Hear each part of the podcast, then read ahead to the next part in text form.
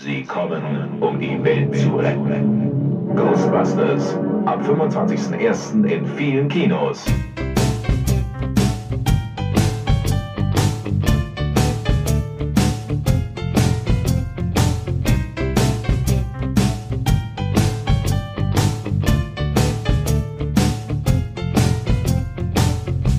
Spectral Radio, der Ghostbusters Deutschland Podcast mit Danny und Timo. Und da sind wir bei Spectral Sind wir schon dran? Haben wir schon losgelegt? Ja, eben gerade. Eben gerade, okay. Die, die Stimme, die Stimme aus dem Off ist okay. der Timo. Ich bin's, ja. Hallo. Hallo, Timo. Ich war, letztens, ich war letztens so scheu, ich habe mir gedacht, diesmal nicht. Ja. ja, cool. Du, du hast mich auch total aus dem Konzept gebracht gerade. Tut, tut mir leid, tut mir leid. Wollen wir Schluss machen? Mensch, nein. Aber ich habe das Gefühl, die Leute denken jetzt, Mann, die sind ja gut drauf. Und das Äh, stimmt. Ja. Nee, ich versuche nur wieder meine übliche Nervosität zu überspielen. Aber ähm, bisher gelingt es mir ja noch ganz gut. Wir reden ja auch noch nicht richtig. Nee, wir quatschen uns nur gegenseitig rein. Ja. ganz, ganz großes Kino hier Ja. bei Spectral Radio. Ja, ich freue mich, dass wir wieder da sind ähm, und äh, dass Ich ich, wieder mit dir äh, reden darf. Als, du, äh, ja, als dauerhafter Podcast, äh, Podcast sozusagen. Killer Gag. ja, ja, ich weiß. Hervorragend. Nee, äh, ich find's auch schön, dass ich mal wieder hier sein darf mit dir, quasi. Ja, Also wir sitzen ja nicht direkt nebeneinander, aber wir tun so. ja, ja. Ich habe dich Genau. vor meinem geistigen Auge. Vor meinem geistigen Auge. Ja. ja. mit diese, diese Geisteranspielungen hier, man könnte denken, wir wären ein Ghostbusters-Podcast. Ach, sind wir ja auch. Ja, ja, sind wir. Habe ich Ach, total Mensch. vergessen. Mein Gott. Ah, wenn man mich nicht jedes Mal dran erinnert, dann irgendwie, irgendwie verpeile ich das immer. Hm. Ja, Wunderbar. Äh, Danny, was, was haben wir Sag denn mal. heute auf der, an der Tagesordnung? Auf der ja, Tagesordnung? ja, die erste Frage ist ja, haben wir irgendwelche News, die wir irgendwie gerade mal so äh, verhackstücken Ach möchten? ja, so ein paar. Also ich habe gestern eine Winston-Statue gesehen, die brauche ich unbedingt. Ja, ich auch, Ich- ich- aber sie kostet viel Geld. Ja, ich weiß, aber sie sieht so gut aus und sie sieht auch am besten aus, finde ich. Ich weiß nicht, ob du die anderen vor deinem, pass auf, geistigen Auge hast, ja, doch. aber ähm, die waren okay, die waren ganz gut, die waren auch toll, aber Winston ist ja wirklich so, also das ist ja, Ernie Hudson aus dem Gesicht geschnitten. Ja, wirklich, fantastisch. Also ich dachte auch, als ich das Bild zum ersten Mal gesehen habe, ja, ist doch ein Bild, ist, ist halt ein Foto von, von, von ihm, ja, super.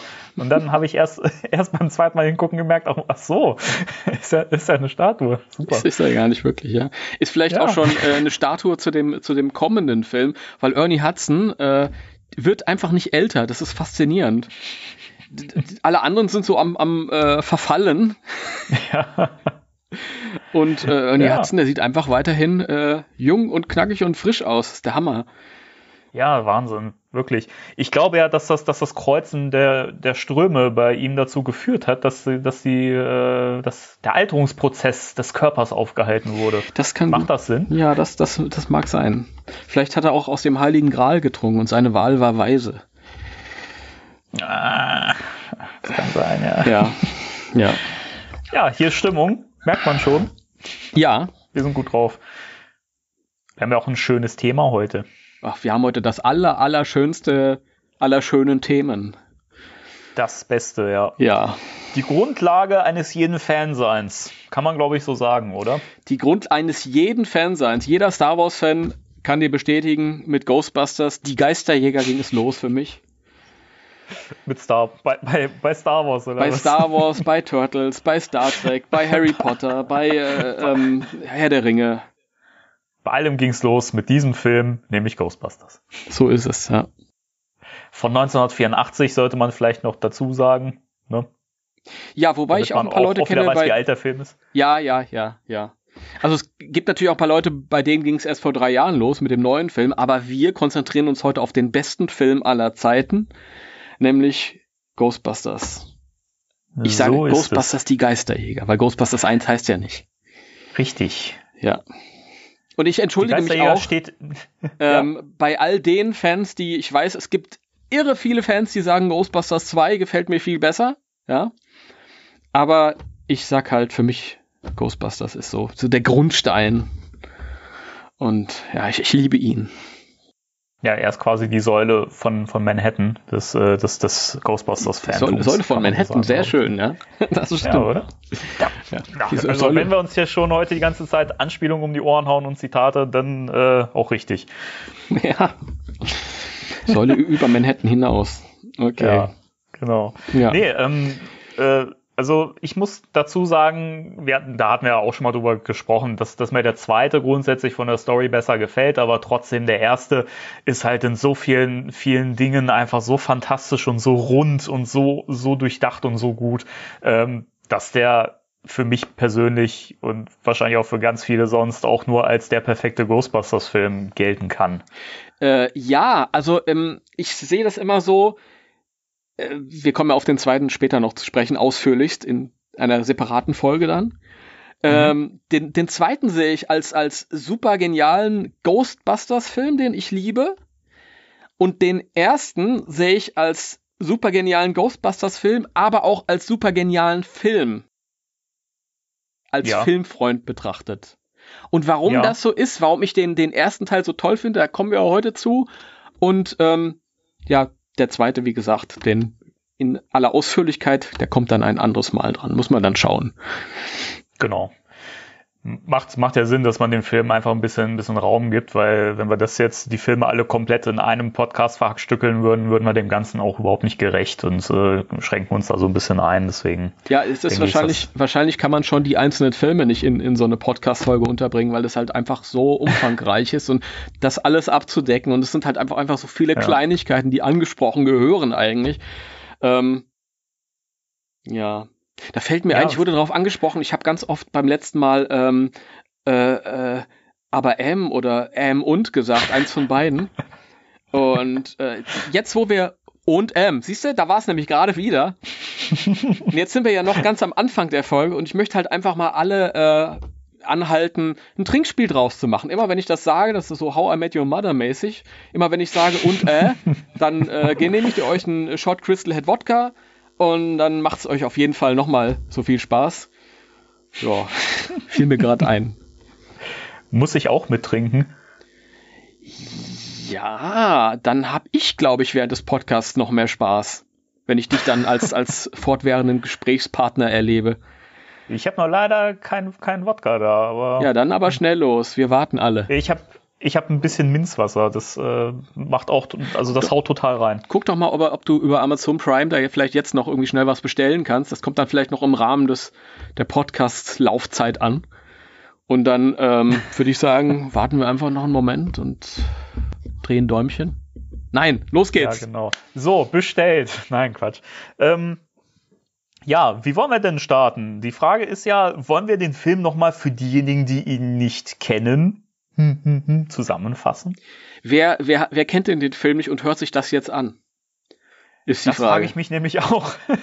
ich habe immer so diese Vorstellung von jemandem, der überhaupt noch nie irgendeine Berührung mit Ghostbusters hatte, dann ins Internet geht und aus dem Nichts sagt, boah, jetzt mal ein Ghostbusters Podcast.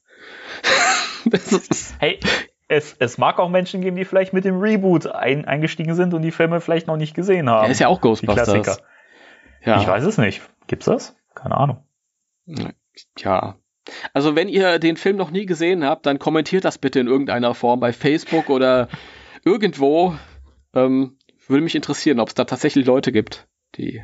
Das, das fände ich auch spannend. Also da bitte mal Bescheid geben oder ein Zeichen geben. Zuhörer, die den nicht, nicht kennen, bitte mal äh, kurz mit Namen und äh, Adresse und äh, dass wir euch da mal besuchen können, euch den Film einfach mal ja vorführen. Vielleicht Leute, die, die irgendwann mal Ghostbusters 2 gesehen haben, so beeindruckt davon waren und gesagt haben, das, das kann nicht besser werden. Das ist wirklich, das ist so geil. Ich will mir das jetzt auch nicht kaputt machen mit einer anderen, mit einer weiteren Erfahrung. Und äh, ich gucke das einfach nie. Den ersten Teil. auch schön.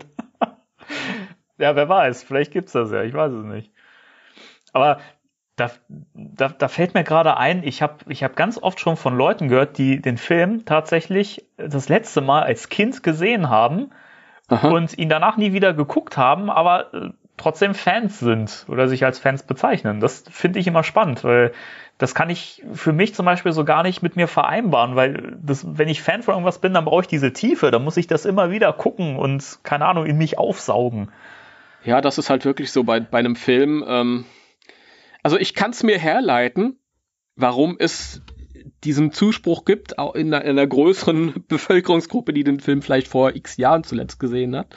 Einfach weil die Ikonografie des Films so präsent ist, das Logo, das Ecto 1 und die Protonenstrahlen, das kennt man einfach irgendwie. Das ist vorhanden, das Lied, alles Punkte, wo man vielleicht nachher noch etwas intensiver drauf zu sprechen kommen, aber ähm, es ist auch schon so, wenn, wenn mir ein Film gefällt, dann, dann habe ich das Bedürfnis, ähm, den wieder und wieder zu sehen, also wenn er mir richtig gefällt. Und in dem Fall ist es halt auch so, dass, dass ich die Figuren dann irgendwann als, ich, ja, imaginäre Freunde gewinne und halt einfach mehr Zeit mit denen verbringen möchte. Das kommt mir so bekannt vor gerade, Timo. Ja, das ist ja so. Das sind irgendwelche Freunde, ja. die sind immer für dich da, in jeder Situation, wenn du halt gerade Lust hast, dich mit ihnen zu treffen. Und äh, da gibt's halt auch nie Konflikt. Ja, ja das ist so, wirklich. Mir geht's auch jedes Mal so, wenn ich die Filme gucke, dann weiß ich ja immer, am Schluss wird alles gut. Und das wusste ich auch schon als Kind. Und da können wir vielleicht wunderbar einsteigen gleich. Vielleicht, mh, hm, ob wir uns noch so ein bisschen dran entsinnen können, als wir den Film zum allerersten Mal gesehen haben. Ja. Kannst du dich da, da, noch, da noch dran zurückerinnern? Ja, und zwar, also ich, jetzt muss ich ja zu meiner Schande gestehen, die denken alle, ja, hier Timo von ganz am Anfang dabei und ich war ja noch, äh, ich habe ja noch Ivan Reitman entbunden und so, aber ist ja gar nicht so. ich kam verhältnismäßig tatsächlich spät dazu. Robert, der jetzt vielleicht zuhört, vergib mir. Ja, ich war nach dir da. ähm, ich habe ja letztes Mal schon erzählt, mein erster Kontakt mit Ghostbusters waren die Filmations Ghostbusters. Ja, und stimmt. die, ähm, ich sag mal, die echten Ghostbusters kamen erst später. Ähm, ich hatte halt auch keinen Kabelanschluss, um die Real Ghostbusters sehen zu können, lange Zeit. Und das heißt, ich wusste, dass es einen Film gab, aber ich bin nie dazu gekommen, den zu gucken. Ähm, wir hatten auch ewig keinen Videorekorder. Der kam dann erst, ich glaube, im Sommer 1990. Und so war mein allererster Kontakt mit den echten Ghostbusters, Ghostbusters 2 im Kino. Ja, und ähm, fand ich toll und hat mich angesteckt und ein paar Monate später hatten wir dann auch Kabel und ich konnte die Zeichentrickserie gucken und äh, der erste Film war so ein Ding, das war halt immer so in meinem Fokus, aber es hat sich irgendwie nicht ergeben. In der ersten Zeit lief der auch nicht im Fernsehen. Und ähm, erst Ende 1990 an Weihnachten ähm, war es so, dass, ja, was, was wünschst du dir denn? Und ich habe gesagt, ja, hier, Ghostbusters und ein äh, Ghost Popper und die Figur und die Figur und die Figur. und dann waren wir ähm, bei Bekannten in der ehemaligen DDR und haben dort Weihnachten gefeiert. Total schön, ich erinnere mich noch äh, ganz klar.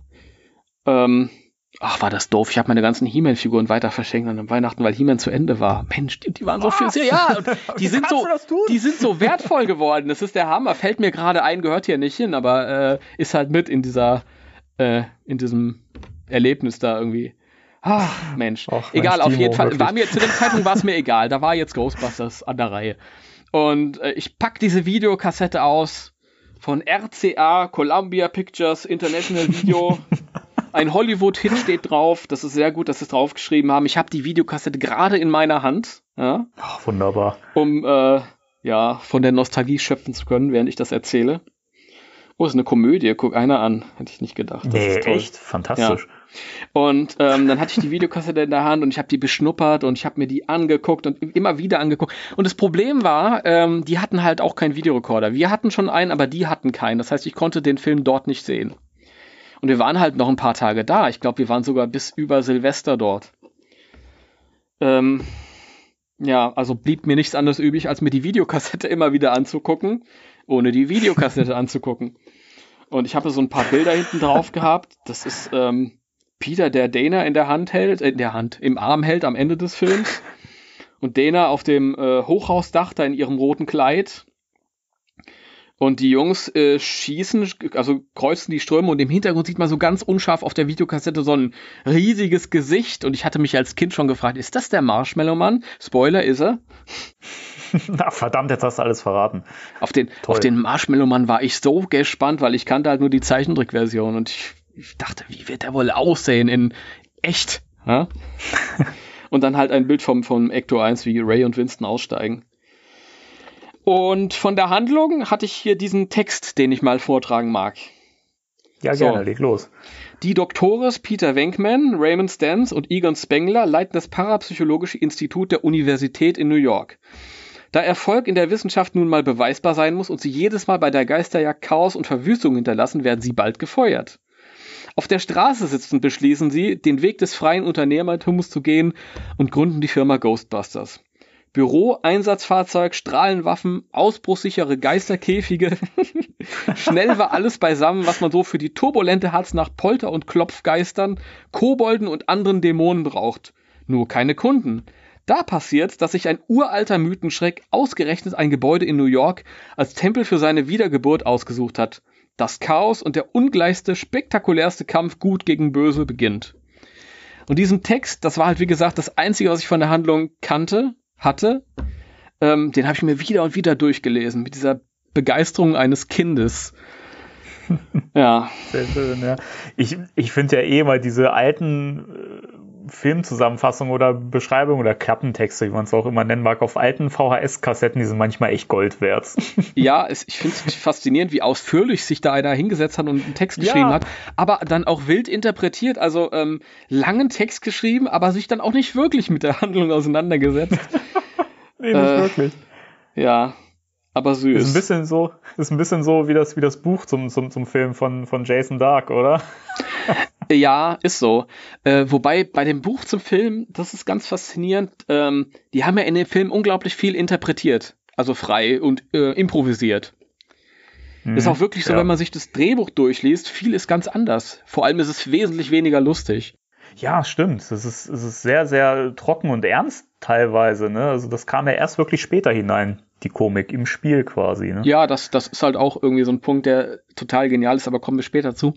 Was ich sagen wollte, ist, äh, dass äh, der Jason Dark offensichtlich das Drehbuch als Vorlage hatte, weil viel ähm, ich hatte dann später das Buch Making Ghostbusters. Das ist ein brillantes Buch, kann ich nur jedem, jedem Ghostbuster-Fan als Herz legen. Ist leider super mega teuer. Ähm, ich glaube, du kriegst das unter 100 Euro, kriegst das gar nicht mehr. Aber auf der ähm, Spook Central Homepage, es gibt so eine US-Seite Spook Central, der hat irgendwie eine PDF davon online gestellt und da kann man sich da so durchscrollen. Hervorragend. Und was ich sagen wollte ist, ich hatte das Buch dann Jahre später und habe mir dann das Drehbuch durchgelesen und da habe ich halt diesen Roman drin wiedererkannt. Ja, und ich glaube, der hatte halt den Film nicht gesehen, sondern halt nur Zugriff auf das Drehbuch. Ja, gut, das, äh, also dann ist er schon mal zum Teil in, äh, entschuldigt, aber für mich entschuldigt immer noch, noch nicht, dass, dass Ray zwischendurch auch, auch mal Roy heißt oder statt ja, Strands und das immer mal ja, wieder wechselt. Ja, Was halt auch wirklich schade bei dem, bei dem Filmroman ist, dass die ähm, Charaktere ungefähr alle gleich sind. Also, ähm, der, ja die sind halt alle irgendwie relativ lässig und Egon sagt auch an irgendeiner Stelle Scheiße äh, oder Ray fragt oder Roy fragt äh, Egon hast du den Geist fotografiert und Egon antwortet Scheiße habe ich und das ja so. das ist also ich weiß nicht also das Buch habe ich, glaube ich, auch irgendwann weggelegt. Also ich habe es, glaube ich, nie bis zum Schluss geschafft, weil ich immer dachte, um Gottes Willen. Lustig, zu, dem, zu dem Buch eine Anekdote, nämlich auch, auch das habe ich irgendwann gefunden. Ich glaube, während desselben Aufenthalts in der ehemaligen DDR damals an irgendeinem Ach. Kiosk irgendwelche Restexemplare von Ghostbusters 1 und Ghostbusters 2 als Bücher und ich habe es mir sofort durchgelesen. Ähm, aber ich fand es halt auch, ja, eine, eine milde Enttäuschung, gelinde gesagt. Ja. Ja, das ja. kann man so stehen lassen, glaube ich. Am, ja. am, besten war eine Stelle, wo ähm, an der Ray, äh, glaube ich, zu Peter sagt, ja, wenn wir uns jetzt selbstständig machen, dann fahre ich erstmal nach London. Und Peter fragt, was willst du in London? Ja, da, da werde ich den, den Geisterjäger John Sinclair besuchen. Ach Gott, ja, das musste unbedingt noch rein, die Anspielung, dass man ja, auch nochmal ja, die eigene ja. Romanserie nochmal ein bisschen bewirbt. Also ja, nichts gegen John, John Sin Sinclair liebe ich auch, äh, aber ist halt kein Ghostbusters, ne? Ja, nee, das, das hat er da irgendwie noch reinpacken müssen. Auch beim zweiten Roman kommt da irgendwas vor in der Richtung. Aber gut. Das habe ich nicht mehr im Kopf, aber gut. Das, äh, da werden wir dann äh, in der Folge zum zweiten Film dann auch mal mhm. näher drauf einsteigen. Ja, ja. Ja.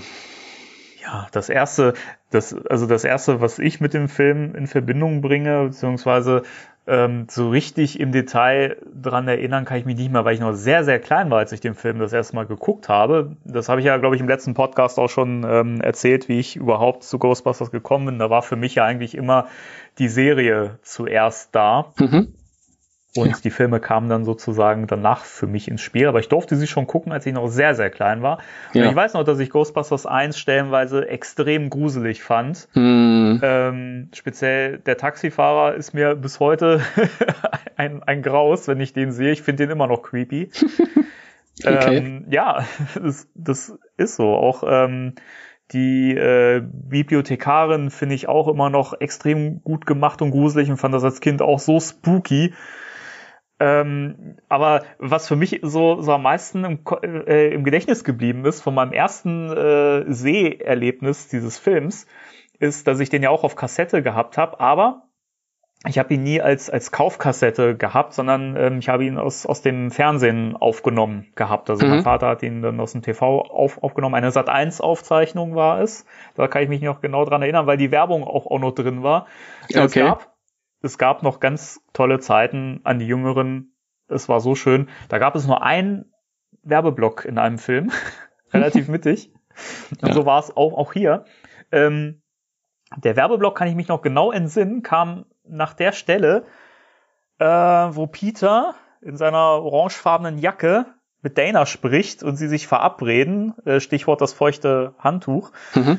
Ähm, danach kam dann dieser, dieser Block und ich kann mich noch so dran entsinnen, dass das mit dieser Lenore-Flasche, die in den Stapel flauschiger äh, Handtücher reinfällt, wirklich, das ist noch so präsent und das verbinde ich immer noch mit diesem Film, auch wenn ich den inzwischen nur noch auf Blu-ray hab und diese, diese Kassette nicht mehr besitze, ist das immer noch da und ich denke an dieser Stelle immer, da müsste doch jetzt dieser Werbeblock kommen.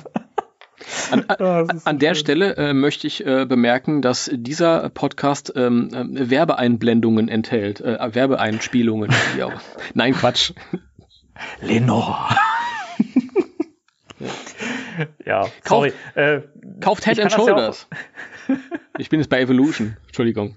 Ja, wir springen gerade. Aber ja, ja, den Film können wir irgendwann mal, irgendwann mal in diesem Rahmen aufgreifen. Ist ja immerhin, immerhin auch ein Ivan Reitman-Film und ein sehr guter, wie ich Ja, finde. irgendwie so Filme, die, die ähm, so ein bisschen auf der Ghostbusters-Welle mitreiten, irgendwie inspiriert sind davon. Klar kann man das irgendwann mal bringen. Hervorragend. Aber fahre ja, dann sind ja schon mal die nächsten Shows gefüllt. ja. Ja.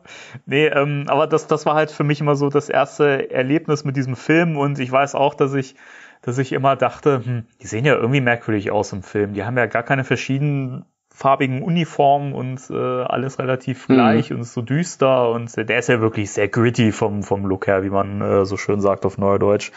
Ähm, mhm. Der hat ja schon einen sehr düsteren, schmuddeligen Look, wie ich finde. Also er ist schon tatsächlich vom Look her mehr Horrorfilm eigentlich als ja. äh, Komödie. Da machst du ein Riesenthema auf, nämlich wenn es nachher um die, um die Hintergründe und Bedeutungen und so geht. Da kommen wir dann nochmal drauf zu sprechen.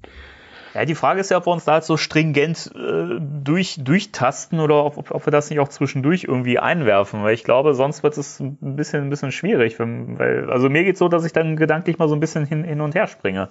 Ja, bleib erstmal bei deinem, bei deinen Kindheitserlebnissen würde ich sagen, dass wir uns erstmal so darauf konzentrieren und dann, weil das andere ist halt auch so ein größeres Ding. Weiß ich nicht, würde ich, würde ich gerne etwas hinten anstellen. Nee, gut, ähm, dann, dann erzähle ich jetzt äh, erstmal meine, meine Erinnerung quasi zu Ende.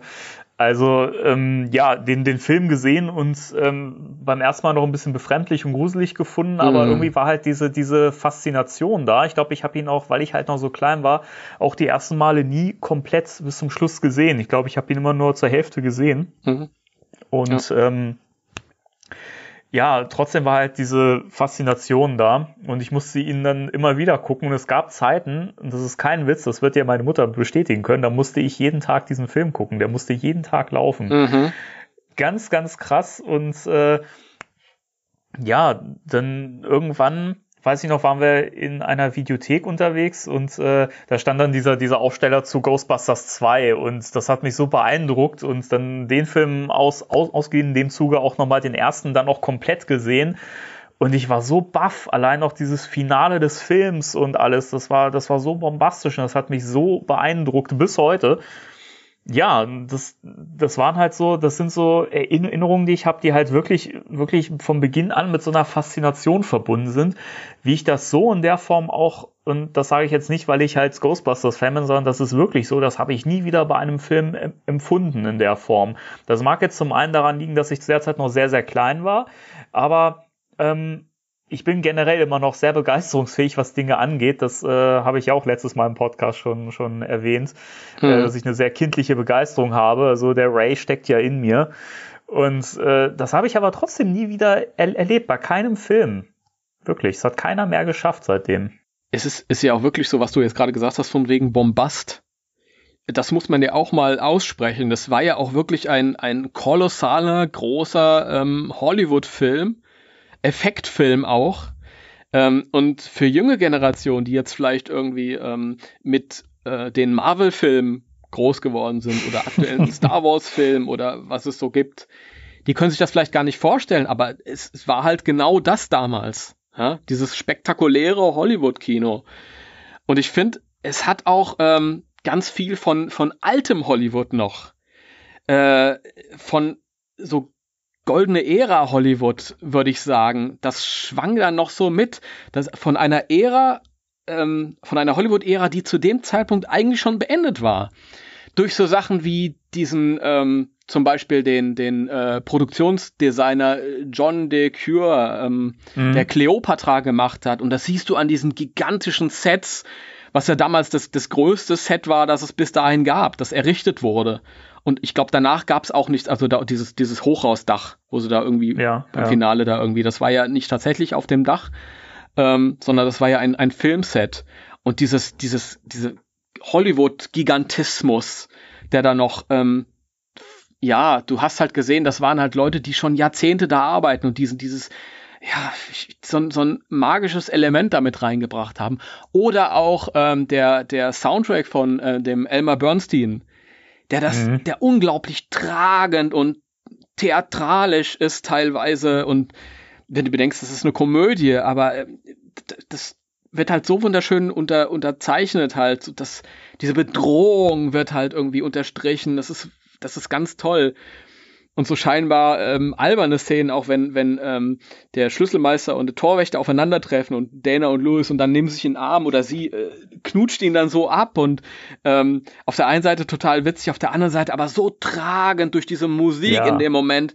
Ähm, ja. Das ist ganz großes Hollywood. Ähm, und sowas vermisse ich auch oft. Ich will jetzt nicht sagen, früher war alles besser, aber das finde ich, das ist unglaublich. Da, da treffen sich so zwei Zeitalter irgendwie so schon dieses dieses neue Effektkino und dieses tragende alte, was du früher hattest mit keine Ahnung Ben Hur und die zehn Gebote und so und ähm, ja, entschuldige, ich bin am Schwärmen. Nee, nee, ähm, ich kann das voll und ganz un unterstützen. Das ist, das ist, ähm, der Film schlägt wirklich eine Brücke zwischen vorher dagewesenem Kino und eben späteren Kino, wie es dann danach kam, eben auch durch die Effekte, aber er ist halt so klassisch gemacht als, als Film, als äh, Komödie sozusagen. Und mhm. das ist halt auch der, der, der Zauber, der diesem Film in, inne wohnt. Also, ja, auch ich gerate jetzt in Schwärmen, aber ey, es ist ein Ghostbusters-Fancast. Also ich glaube, da braucht man sich jetzt nicht, nicht wundern oder überrascht fühlen. Ja, aber ähm, das, das Schöne ist halt, da muss ich nochmal nachhaken, das Schöne ist halt, bei dem Film fällt es dir leicht. Weißt du, wir könnten jetzt halt auch einen Star Wars-Fancast machen oder einen Turtles-Fancast oder was weiß ich. Und trotzdem könnte man so über den Ghostbusters-Film reden. Es, äh, man muss nicht Fan ja. sein, um das zu entdecken für sich oder das äh, zu sehen, diese, diese ähm, äh, Dinge, die den Film halt groß machen.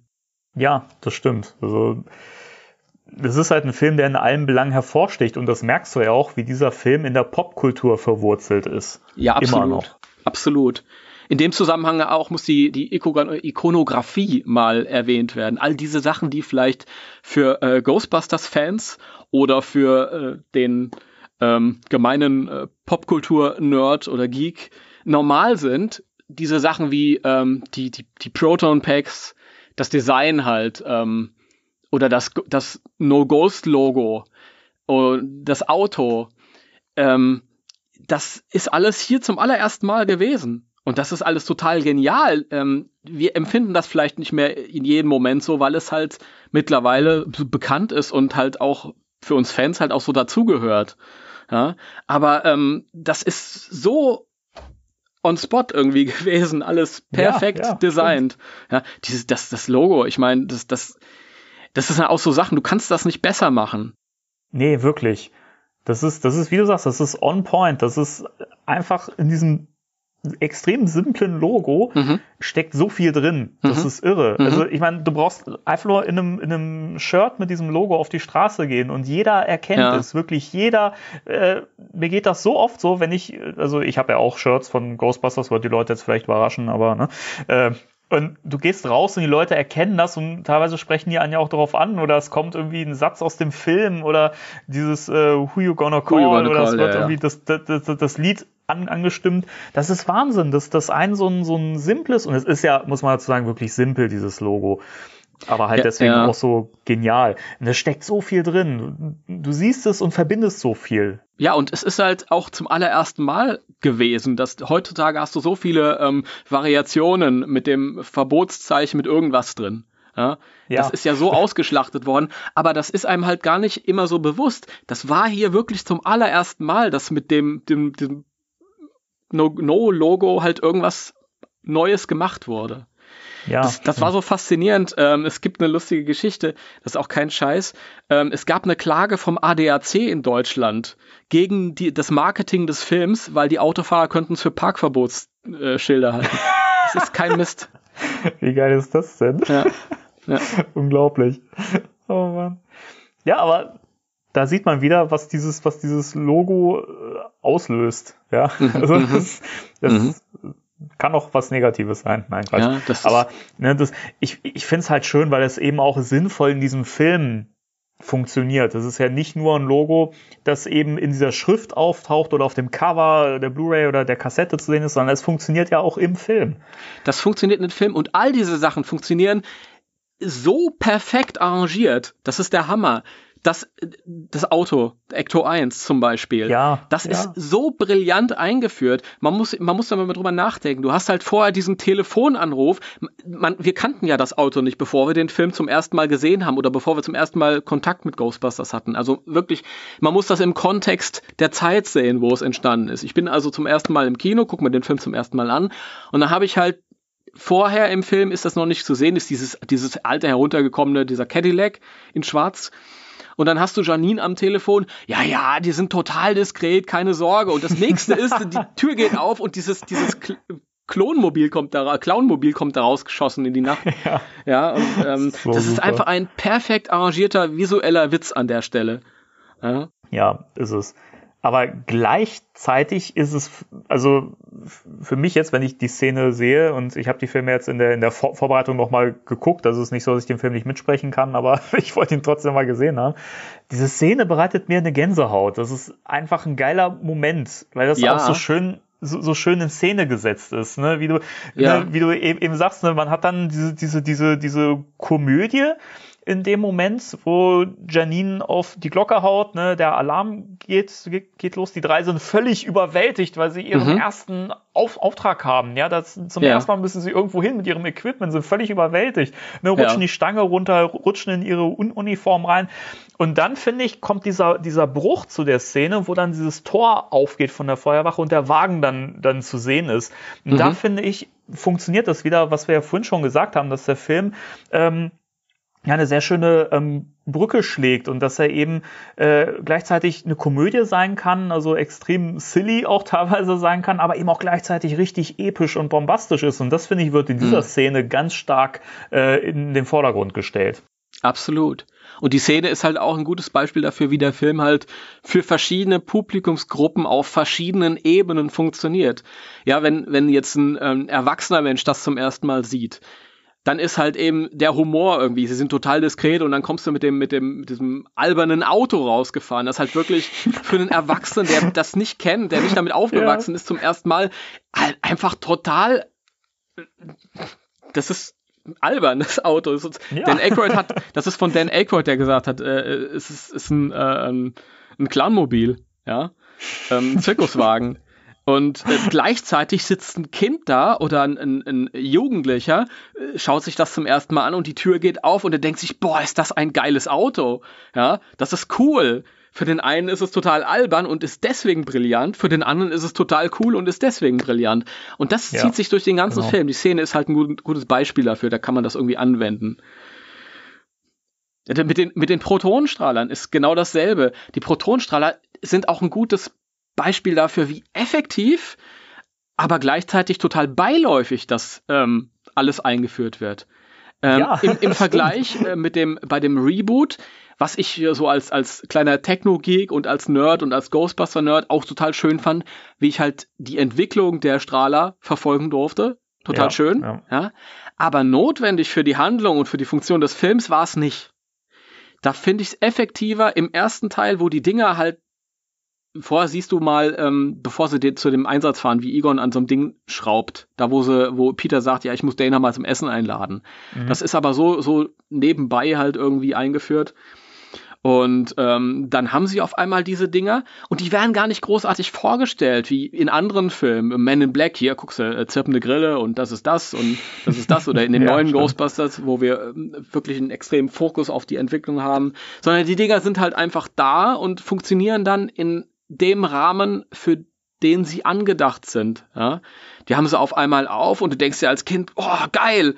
Und der Erwachsene, und dann schießen sie auf dieses, auf dieses Zimmermädchen und es ist hilarious. ja. Das ist auch so geil, diese, diese Szene. Und ich finde das ja auch so bezeichnend, dass, dass, dass, die, dass die Geräte ja noch nicht mal, noch nicht mal ihre, ihre Namen an sich erhalten in diesem Mhm. Film. Sie werden ja nie so, so benannt, also Protonenpack und sowas. Das kam ja all- alles erst später. Ne, Das heißt, diese Geräte, gut, sie werden dann als nicht lizenzierter Nuklearbeschleuniger oder Positronenkollidierer benannt, Mhm, wie auch ja, immer. ja. Ähm, aber diese ikonische Bezeichnung gab es auch noch gar nicht und trotzdem hat es halt irgendwie, äh, wie du schon sagst, es ist so, so beiläufig im Film drin und trotzdem hat das irgendwie so, so, so einen Effekt. Das ist irre. Ja, weil ich, ich, guck mal, ich will jetzt nicht sagen, dass das irgendwie, äh, ich glaube, es gibt so ein, so ein kleines Missverständnis, ähm, wenn du heutzutage, ja, ich, es ist jetzt ein Riesenkult um die Protonenstrahler und um den Ecto 1 und wie, wie viel, ähm, ich weiß nicht, wie viele Modelle äh, ich von dem Ecto 1 im Schrank stehen habe oder andere Leute noch viel mehr, ja. Oder wir basteln uns halt alle unsere Strahler und, und so und machen da einen riesen Gehabe draus. Aber tatsächlich, wenn man das mal wirklich betrachtet in dem Film, ist das nicht, ist, das sind visuelle Witze, die wirklich als visuelle Ja. Witze funktionieren sollen. Ja. es geht nicht um den, um das Auto, es geht nicht um die Strahler, es geht um ganz andere Sachen. Und das ist alles nur Support.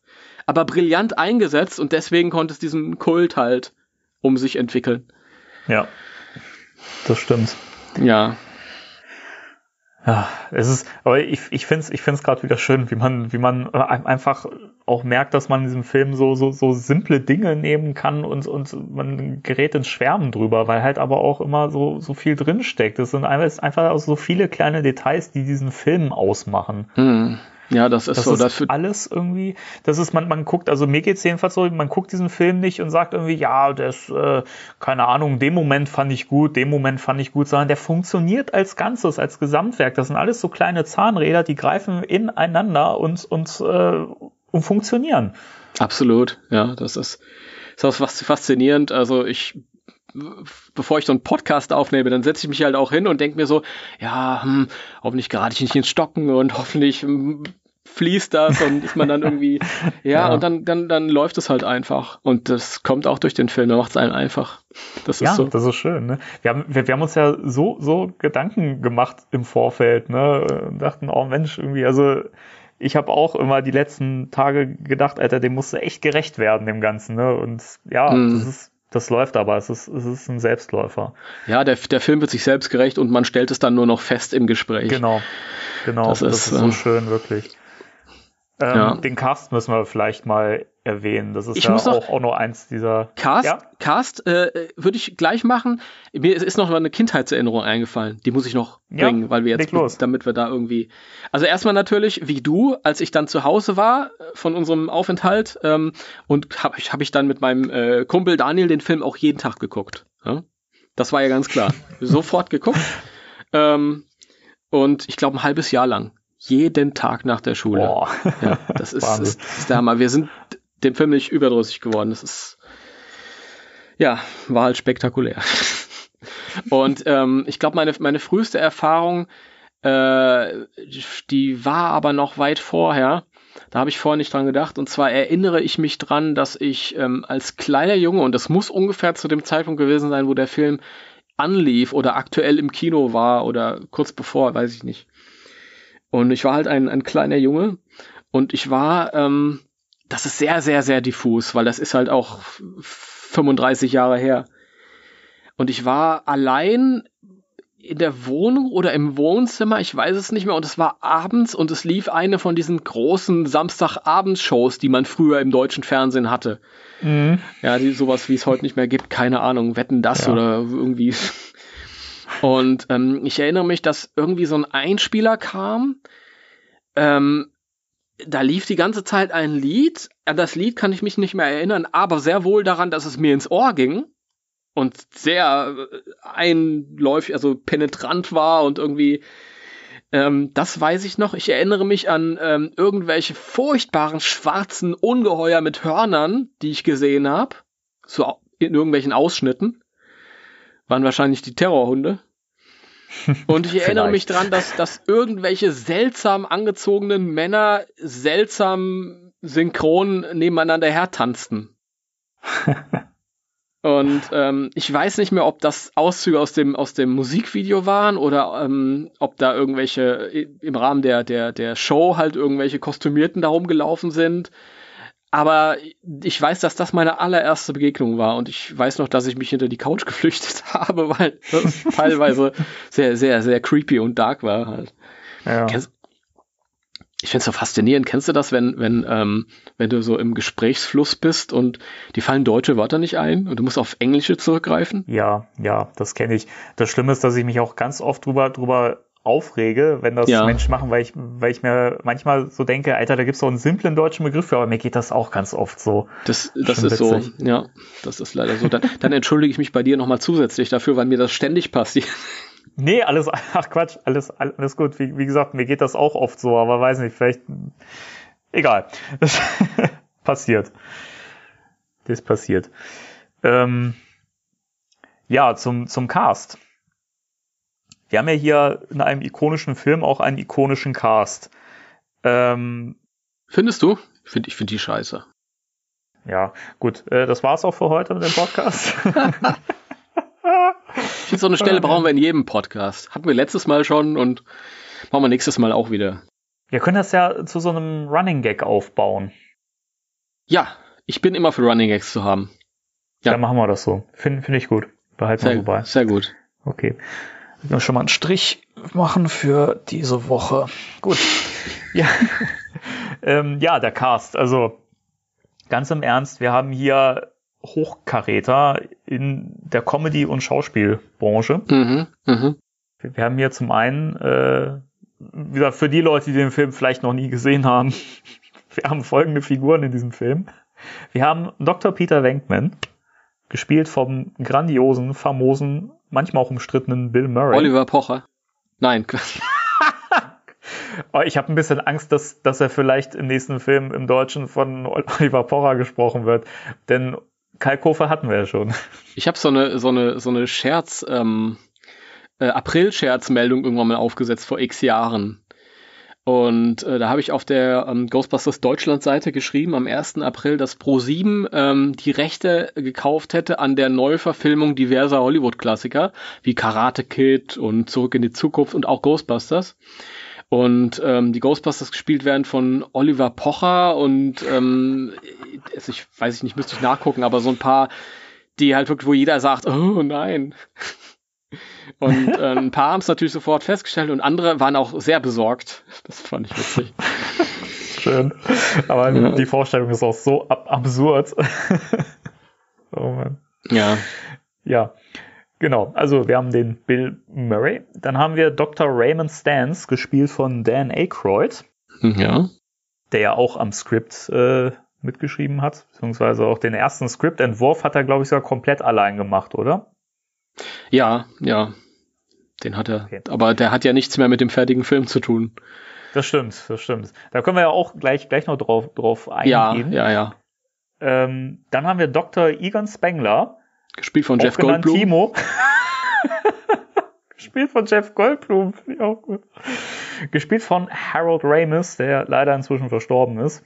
Ja. Der auch am Skript mitgeschrieben hat. Ähm, dann haben wir Ernie Hudson als Winston Zeddemore, der leider immer in jeder Cast-Auflistung immer meiner Meinung nach viel zu spät genannt wird.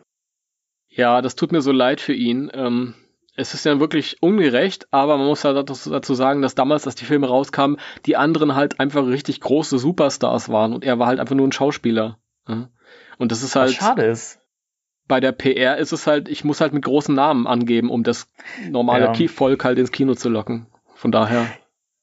Ja, das, das macht ja schon irgendwo Sinn, aber ich finde es halt schade, weil auch wenn er, das ist ja immer so ein bisschen umstritten mit, mit Winston. Ne? Die einen sagen, er spielt ja gar keine große Rolle im Film. Ich sehe das nicht so. Eigentlich hat er schon einen gewissen Part, aber auch das können wir ja später nochmal aufgreifen. Mh. Oder vielleicht so ein bisschen in die Story auch noch eintauchen. Ähm, genau, dann haben wir jetzt die vier Ghostbusters, die habe ich jetzt abgedeckt. Dann haben wir natürlich die wunderbare Sigourney Weaver als Dana Barrett. Hm, super, ja. Ganz großer Die- Zugewinn. die ja quasi eigentlich die einzige ist in diesem Film, die eigentlich eine ernste Figur ist. Äh, ich, da muss ich widersprechen. Ich finde tatsächlich, die sind alle ernst. Komme ich später drauf zu sprechen. Okay, aber also ich kann das ja noch mal ein bisschen, ein bisschen umschreiben. Ich weiß- also ich finde, ich- ich, ich finde weiß, was du meinst, dass, ja. sie, dass sie seriöser wirkt. Also klar, die anderen spielen ihre Rollen auch ernst, aber ja gut, können wir auch später. wir reißen gerade die ganze Zeit an. Ist Sie ist auf jeden so Fall schön ähm, unumstritten ähm, ein Part, der das Ganze erdet durch Ja. ihr seriöses Spiel. definitiv, genau. Dann haben wir den leider inzwischen sehr zurückgezogenen Rick Moranis als Louis Tully. Mhm. Wir haben Annie Potts als Je Janine Melnitz. Ähm, Annie Potts ist ja auch inzwischen wieder relativ aktiv. Äh, in der Serie Young Sheldon ist sie ja ah, dabei. super, als. Oma. Toll. Das, ist, das macht die so toll. Ganz tolle Rolle, das stimmt. Ja. Dann haben wir William Atherton als Walter Peck. Auch ganz toll als Arschloch. Super, wie, wie Genau. Straight, entschuldige bitte, der dieses Arschloch rüberbringt. Das muss man auch mal Ja. können. Er spielt diesen, diesen Dickless ganz hervorragend. Ja. Ja, damit ha- haben wir im Prinzip den Hauptcast auch äh, abgedeckt. Oder habe ich jemanden übersehen? Nein. Nö, nö. Ich, ich nicht. glaube, sonst Also- kam keiner vor im Film. Das war. Nein, ich glaube, das sind so die, die, die Leute, die man nennen muss. Ja. Also die, die Kerncrew Ja. sozusagen. Ja. Ja, wunderbar. Das, äh, das ist aber auch schon dieses, ähm, du merkst halt, dass Ghostbusters so das i-Tüpfelchen war. Das war so das furiose Finale einer Zusammenarbeit der Beteiligten, die halt vorher schon angefangen hat. Ähm, die kannten sich ja alle schon über so, ähm, so Sachen wie Saturday Night Live. Ja, stimmt. Und was halt m, ziemlich gut war, also dadurch, dass sie eine gemeinsame Chemie entwickelt haben. Ja, und das merkst du halt auch, dass die spielen nicht nur Freunde, sondern die sind halt wirklich auch Freunde. Ich finde, das, das kriegt man relativ gut mit und das hat auch irgendwie da viel beigetragen zu der ja, Interaktion der Figuren.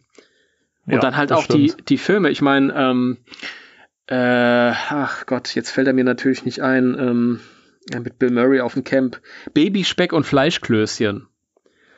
Ähm, ein ganz früher, Okay. früher Film mit Bill Murray in der Hauptrolle, ähm, geschrieben von Harold Ramis und inszeniert von Ivan Reitman. Ja. Der kam. Dann kam als nächstes Stripes, also ich glaube, ich knutscht ein Elch mit Bill Murray und Harold Ramis in der Hauptrolle. Harold Ramis auch mitgeschrieben. Äh, Ivan Reitman inszeniert. Auch Und- übrigens ein ganz, ganz äh, hervorragender Film, wenn ich das mal Ja, kurz der ist, einwerfen der, darf. der, der ist toll. Und auch ähm, der Elmer Bernstein, der den äh, Ghostbusters Score gemacht hat, hat auch da die Musik gemacht. Teilweise ähnelt sich das auch ein bisschen. ja, es gibt äh, so, so ein paar Parallelen, das stimmt, ja. Ja, und ähm, du merkst halt, das ist halt, Ghostbusters kam dann irgendwie als Höhepunkt, wo jeder so auf dem, auf dem, wirklich auf dem Höhepunkt seines kreativen Schaffens war, als die ihre gemeinsame Dynamik ähm, zur Perfektion getrieben haben.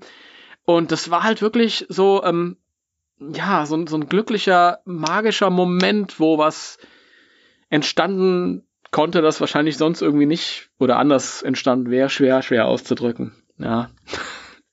Du weißt, was ich meine. Ja, klar, weiß ich. Nee, das ist, das ist ja auch, auch so. Man, man merkt halt in diesem Film in jedem Moment, dass da einfach die richtigen Leute zusammengearbeitet haben, die halt eben auch schon eine gewisse Erfahrung miteinander hatten und irgendwie miteinander, ähm, ja, perfekt funktionieren. Ja, ja. Und dann halt das mit so einem Konzept, das halt die breite Publikumsschicht anspricht. Aber nee, der, der, äh, ähm, ich glaube, mich Kühlstein Elch, der war auch schon toll. Also gerade für, für Ghostbusters-Fans ist der auch nochmal zu ja. empfehlen, weil es einfach so eine, wie so ein verlängerter Arm halt ist. Ja. Sollte nochmal ja. erwähnt werden. Ja. So. Auf jeden Fall. Also wer ihn noch nicht gesehen hat, äh, gucken. Ja.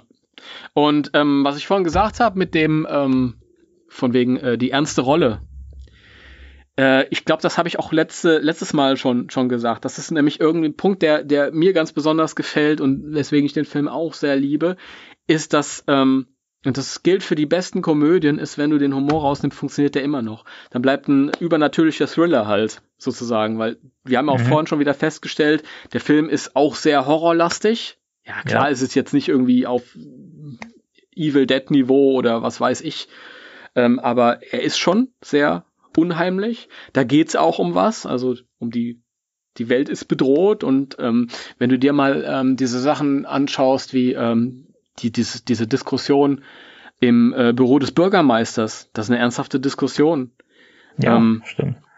Oder ähm, halt auch Peck, das ist, der spielt das wirklich nicht als Komödie, sondern der spielt das als, als knallharter äh, Arschlochbürokrat. ähm, und diese Stimmt. Figur kannst du rausnehmen und kannst in einem, in einem ganz ernsthaften Film einfach reinwerfen. Und das mag ich da so, so daran. Es ist halt ähm, nicht dieses, dieses, dieses Slapstick-Humor, sondern es ist wirklich Wortwitz, der aus der Situation entsteht. In einer Situation, also in, im Rahmen einer Handlung, die eigentlich ernst ist. Und das mag ich, das finde ich ganz toll. Ja, allerdings gebe ich dir, dir recht. Tut mir leid, ich habe, ich weiß, ich habe das alles schon letztes Mal erzählt, aber äh, es gibt halt Überschneidungen und da muss man halt auf bestimmte Punkte zurückkommen. Das führt nachher auch noch, dann noch mal weiter. Nee, das hatten wir auch letztes Mal gesagt, dass wir, oder du hattest das ja auch ähm, letztes Mal erwähnt, dass wir da eh ja. immer so ein bisschen dann themenspezifisch mal da eintauchen, dann wird es sicherlich nochmal so ein paar äh, Überschneidungen oder Wiederholungen geben, aber ähm, das liegt halt in der Natur der Sache. Absolut. Was mir gerade noch eingefällt, äh, eingefällt ist, guten Morgen, äh, ähm, was auch in die Kerbe schlägt, ist die Szene mit Ray und Winston im Auto. Wie die so ähm, über Winston erzählt ja hier, ähm, wie schaut's aus mit Jesus und so. Und das ist eine Szene, die ist, die hat überhaupt keinen Witz. Die ist, das ist die einzige Szene im Film, wo es wo es keinen Humor gibt, wo es wirklich auch um was geht und die ernst gespielt ist. Wunderschön, wunderschön mit der Musik untermalt und so. Und ähm, Finde ich ganz toll. Also. Und die Szene greift ja auch was, was auf, was dann quasi auch so ein bisschen mit als Background für den Film dient. Ja, auf jeden Fall. Ich, ich finde auch diese, generell diese, diese Ernsthaftigkeit, die man dem Film entnehmen kann. Ähm, und solche Szenen wie die, die geben dem Ganzen so ein, so ein mythologisches Gewicht. Ja. ja? Genau. Ähm, da merke ich halt, okay, hier geht's um was, also wirklich um was Ernsthaftes und es ist nicht irgendwie so eine, eine, kleine Geschichte, sondern das ist wirklich eine Geschichte, wo es sich um, um, um Schicksal dreht. Und das ist ja auch wirklich ausgesprochen an einer anderen Stelle. Das sind also so Kleinigkeiten, die man irgendwie so rauslesen kann, ähm, wo äh, Peter ähm, feststellt hier, ähm, es ist Karma und Schicksal und ähm, das sind also so Sachen, ich schneide das an und dann führt das nachher noch. Ach, ja, und dann hast du diese biblische Prophezeiung und ja, ja, das, das ist auch so ein bisschen dieser, dieser Turning Point im Film für den Zuschauer, ähm, wo man das, was man vorher gesehen hat, was ja auch alles ernst äh, inszeniert ist, aber dann auf einmal, wie du schon sagst, bekommt das ganze Gewicht und dieser Mythos, der dahinter steht und da merkt man auf einmal, oh Scheiße, was ist das für eine große Bedrohung, die, die hinter diesen ganzen äh, Phänomenen steckt, ne? wie Winston eben sagt, ne? Kann es ja sein, dass die Toten sich eben aus den Gräbern erheben, ne? Und sie des, deswegen so wahnsinnig viel zu tun haben. Und das, das ist so eine Szene, da erinnere ich mich auch dran als Kind, fand ich, ich habe das nicht alles im Detail verstanden, was sie da erzählen, klar, weil ich noch so klein war, aber trotzdem habe ich irgendwie dieser Szene schon gespürt, dass das auf einmal so, so ernst wird und so, so viel, so viel Düsternis da drin steckt. Und das finde ich, wie du schon sagst, ist richtig schön gespielt, diese Szene, die ist so ernst und sie ist so wichtig für, für diesen Film. Ja, absolut. Das ist halt auch ah, von, von der Gewichtigkeit her, wenn wir uns mal den Horror angucken in dem Film etwas näher. Nur den Horror, nicht, nicht die Komödie. Das ist total ähm, H.P. Lovecraft teilweise. Ich sag dir, bist du ein bisschen vertraut damit? Ja, klar. Mhm. Ja. Und, ist mir ein Begriff. Und Lovecraft ist, das ist einer der bedeutendsten Horrorschriftsteller der 20er, der, der, der, des letzten 20. Jahrhunderts, nicht der 20er Jahre, neben Stephen King und so Leuten und ähm, auch unglaublich ähm, viel Einfluss und ja, da hat schon Artikel drüber geschrieben und alles mögliche. Und da geht's halt, ähm, wenn man sich anguckt, worum es da geht bei Lovecraft in den Geschichten und das kannst du alles auf Ghostbusters anwenden. Natürlich ist Ghostbusters gefälliger, weil es halt ein großer Familienfilm ist also der kann nicht so drastisch sein, aber wenn man sich genauer anguckt, gibt es da echt viele Übereinstimmungen. Bei, bei Lovecraft ist es halt immer so, dass ähm, es geht um irgendeinen äh, kosmischen, interdimensionalen Horror. Ähm, ja, was ist, Goza kommt aus einer anderen Dimension und ähm, es sind immer normale Protagonisten, die ähm, mit beiden Beinen fest in der Realität verwurzelt stehen und ähm, die dann mit irgendwas konfrontiert werden, das so groß ist und also wirklich, mit dem sie nicht klarkommen.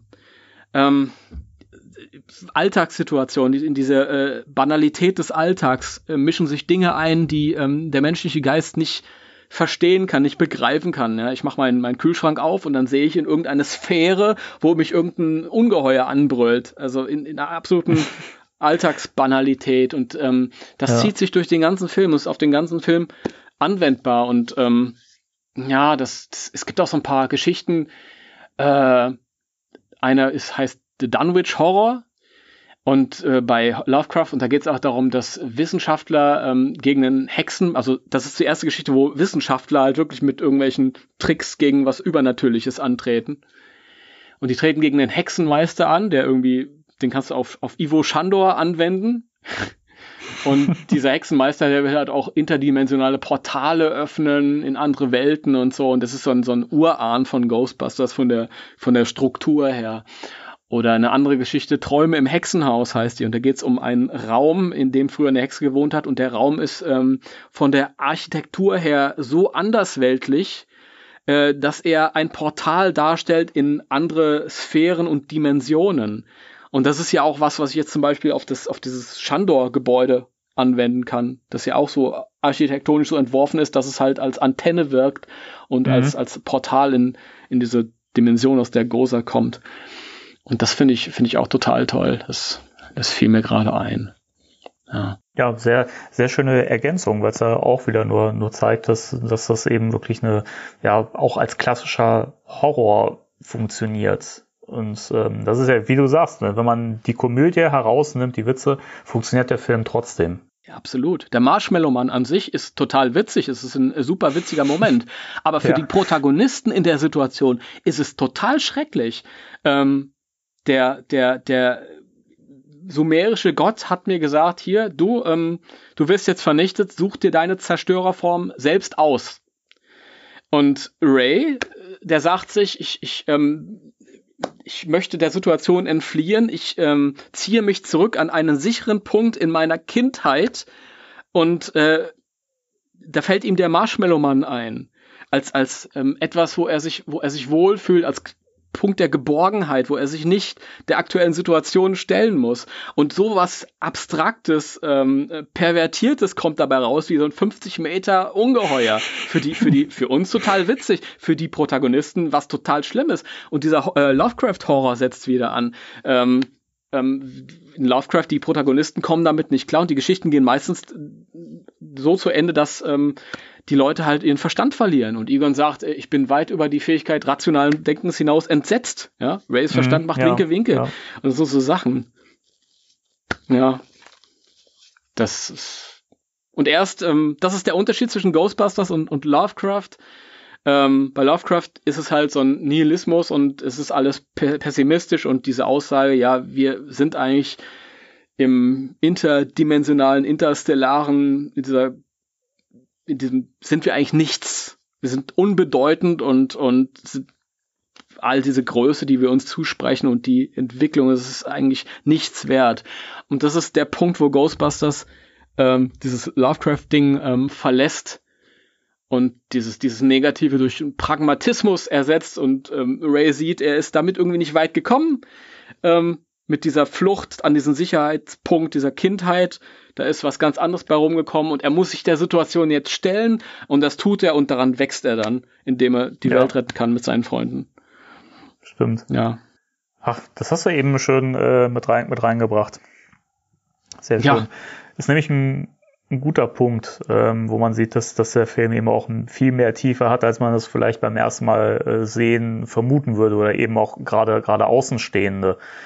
Das, es gibt tatsächlich auch Menschen in meiner näheren Umgebung, die den Film auch nie gesehen haben mhm. und die halt meine Faszination dafür nicht, nicht verstehen können und sagen, ja, ist halt ein Film. Weil ich dann ja. sage, ja, man muss, man muss den wirklich gesehen haben und man muss ihn auch verstehen und man muss auch mal so ein bisschen ähm, ja in die, in die Tiefe gucken, mal so ein bisschen zwischen den Zeilen lesen und da merkt man eben, dass da viel mehr drin steckt, als, als äh, der Film das in seiner Struktur oder eben auch in seinem, seinem, äh, in seinem ganzen vermuten lässt, wenn man ihn halt nur so, nur so vor sich hinschaut, sage ich mal. Ja, absolut. Ich finde es halt immer schade. Ich finde, das ist aber auch bei allen guten Filmen so ähm, ein Film sollte nie nur einfach unterhalten. Ja, ich möchte nicht bei einem Film mir einen Film angucken und abschalten. Das ist auch mal okay, aber ähm, mein Anspruch an einen guten Film ist halt, dass er ein bisschen mehr transportiert. Und ich bin sehr froh, dass ähm, die Autoren der Ghostbusters-Filme diesen Anspruch auch hatten, offensichtlich. Ja. Weil äh, ich meine, ja. ich kann mich an, an jeden Ghostbusters-Film ransetzen und auch an den ganz neuen und kann irgendwas entdecken, das da im Hintergrund mitschwingt, irgendeine Aussage, immer mehr oder weniger deutlich halt. Ich finde es aber auch sehr schön, gerade bei Ghostbusters 1, ähm, äh, das, das ist zum Beispiel ein Punkt, wo ich sagen kann, okay, das steckt dahinter und dann äh, sind noch andere Sachen, ähm, viele haben zum Beispiel erzählt, der Marshmallow Mann äh, oder der Film ist generell äh, sehr konsumkritisch. Weil der Marshmallow-Mann kommt halt, ich meine, Gozer sagt, such dir deinen Zerstörer aus und das Einzige, was dem Menschen einfällt, ist halt irgendwie so ein, so ein Markensymbol, das dann um die Ecke kommt. Mhm. Ja, und ähm, vorher hast du schon so Endkonsumenten wie, wie Slimer, ähm, der halt irgendwie auch nur konsu konsumiert, der, ja. der äh, ähm, am Set als, als Geist von John Belushi äh, gehandelt wurde, der ja an der Überdosis äh, gestorben ist. Und ähm, und, und Peter schwärmt während des Films, ja, die, die, die äh, Franchise-Rechte, die, ähm, die machen uns reich und ach, ja, das ist, das sind Was alles ja so. übrigens auch in der, in der ähm, Realität übertragen auch so war, ne? wenn man mal, ja. mal sieht, was, was die an, an Kohle einsacken konnten durch, durch diese Marke, schon Wahnsinn, ne? Das ist durchaus so. Nee, aber ich finde, nee, ähm, ja, bitte? Nee, ähm, wollte ich jetzt nicht äh, unterbrechen. Ich fand nur diesen Punkt mit dieser Konsumkritik, das, ähm, das ist was, was mir nämlich auch zwar nicht an den gleichen Punkten aufgefallen ist, aber jetzt, wo du es sagst, macht das Sinn. Ähm, mir ist es nur aufgefallen, dass im Film relativ oft auch irgendwelche Markenprodukte zu sehen sind, die so mhm. scheinbar im Hintergrund aber doch sehr sichtbar ähm, präsentiert werden. Das geht bei Chips-Marken äh, los, mhm, also ja, Kartoffelchips. Ja. Ähm, keine Ahnung, Zigaretten werden relativ viel geraucht. Also sind alles so Sachen und auch die, die Einkäufe von, von ähm, Dana. Ne? Das ist, man ja, sieht das, das, alles so, so frontal und so. Ne? Das, das ist ja, das porträtiert die ganze Zeit eine Konsumgeneration. Und dementsprechend ist das das auch am Ende, was quasi zu unserem Untergang führt. Ja, das ist faszinierend. Was ja lustig ist, weil diese, ähm, wenn Dana ihren Kühlschrank aufmacht und da steht eine Dose Coca-Cola, hat es ja auch damit zu tun, ja. dass Columbia Pictures damals Coca-Cola gehörte. Ja, aber ähm, nur weil mir die, die ähm, Vorgabe ist, stell auch eine Dose Coca-Cola da rein, kann ich ja trotzdem an meiner Message arbeiten und kann den ja. Kühlschrank aufmachen und kann sagen, hier, äh, dieses Fertigfutter, ist, das essen Sie nicht wirklich, oder? Und so. Das ist auch, schön, dieser, dieser Spruch. Und auch da schwingt wieder diese Kritik mit, finde ich hervorragend. Das, das ist wirklich ein guter Punkt. Das ist, wenn du das vorhin nicht so explizit im Vorgespräch erwähnt äh, hätte, hättest, wäre ich da jetzt nicht so drauf gekommen im Gespräch. Aber das, das ist in der Tat immer präsent und das schwingt immer mit im Film. Ne? Absolut, absolut, ja. Und das ist auch äh, von dir super gut beobachtet. Das sind nämlich genau die Sachen mit den, mit dem, mit dem Dauerkonsum über den Film hinaus. Ähm, ja. Timo, das haben wir sehr gut gemacht. Sind wir jetzt wieder an dem Punkt, wo wir uns loben? Ja, ich dachte, das gehört mit rein. an irgendeiner Stelle muss immer der Punkt kommen, wo wir uns auch mal selber ein bisschen abfeiern, oder? Lass uns, lass uns den Film weiter loben. Ich bin so bescheiden, okay. weißt du doch. Der Film, der Film ist genial. ja, schon ein ähm, Film. So ein Mist. Na, also, ich bitte dich. Habe ich auch oft gelesen. Ähm, gibt diesen, diesen, diesen äh, Videobericht, den wir beide gesehen haben. Ghostbusters, ein Film über nichts. Guter Punkt. Das wäre auch der Punkt auf meiner Liste, Liste gewesen, auf meiner imaginären Liste, den ich als nächstes an, angesprochen hätte. Ja. Nämlich bei all dem, was wir jetzt gesagt haben, was eben in diesem Film steckt. Ähm, gibt es ja auch Gegenstimmen und da äh, spielen wir jetzt explizit auf ein äh, Video an, das wir bei YouTube gesehen haben. Äh, das könnt ihr euch auch gerne mal angucken. Ich muss ansonsten mal schauen, ob wir das vielleicht irgendwie verlinken können im Zuge der Veröffentlichung der Folge. Ähm, äh, das heißt Ghostbusters, a film, a film about nothing. Also mit Fragezeichen dahinter.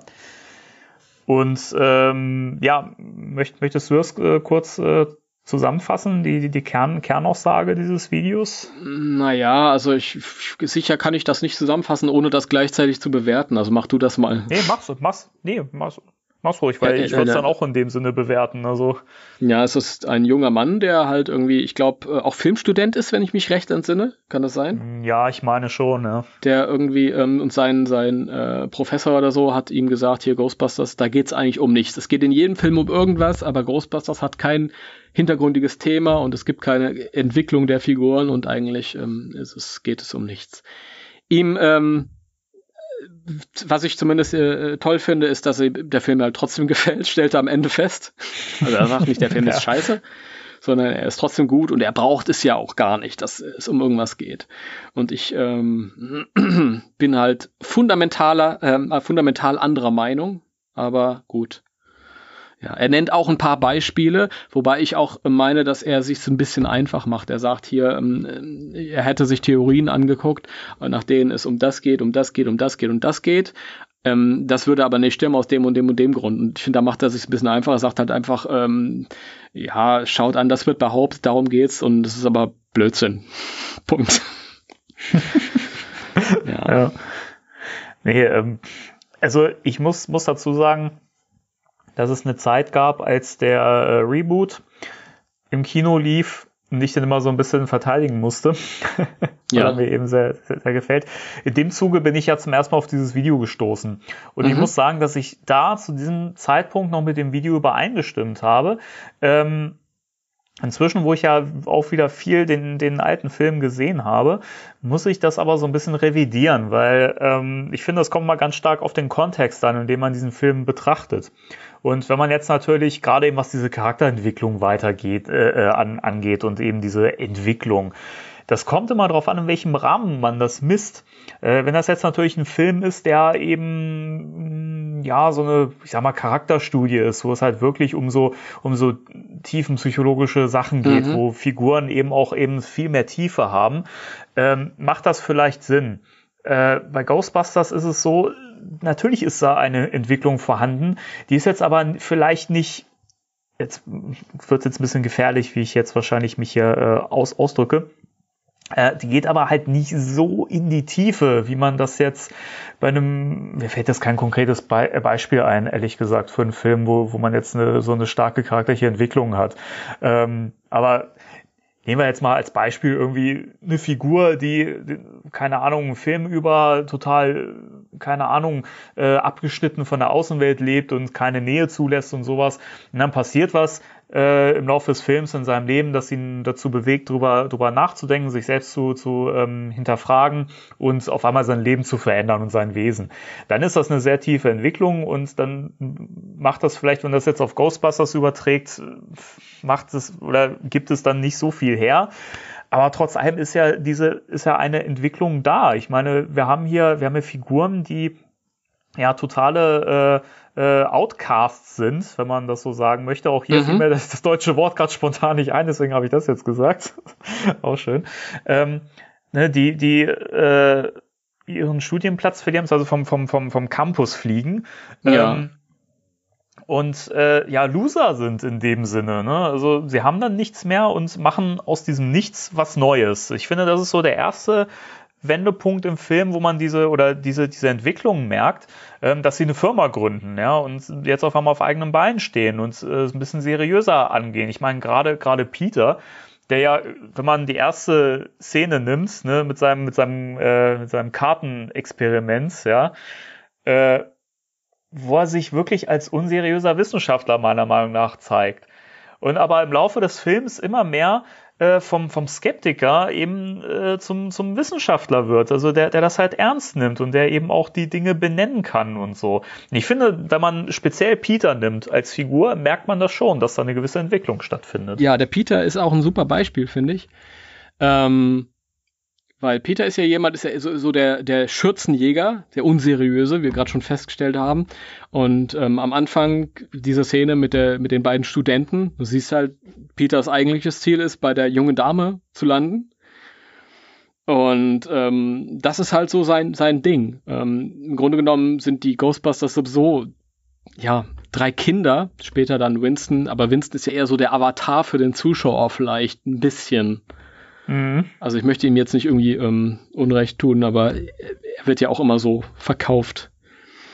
Und die drei, ja. die drei Ghostbusters sind halt irgendwie, ich weiß nicht, Ray und Egan, eher so die verspielten Kinder, so mit, mit so einer kindlichen Begeisterung. Der eine Begeisterung für die Technik und für die wissenschaftliche Seite, der andere halt für das Erleben an sich, das Übernatürliche. Was weiß. Und Peter ist halt so der, der jugendliche Schützenjäger. Und dann später, als er auf, auf Dana trifft, und äh, mit ihr dann in die Wohnung geht, dann versucht er halt auch genau diese Masche, diese billige Masche, die er wahrscheinlich bei all seinen Studentinnen bringt.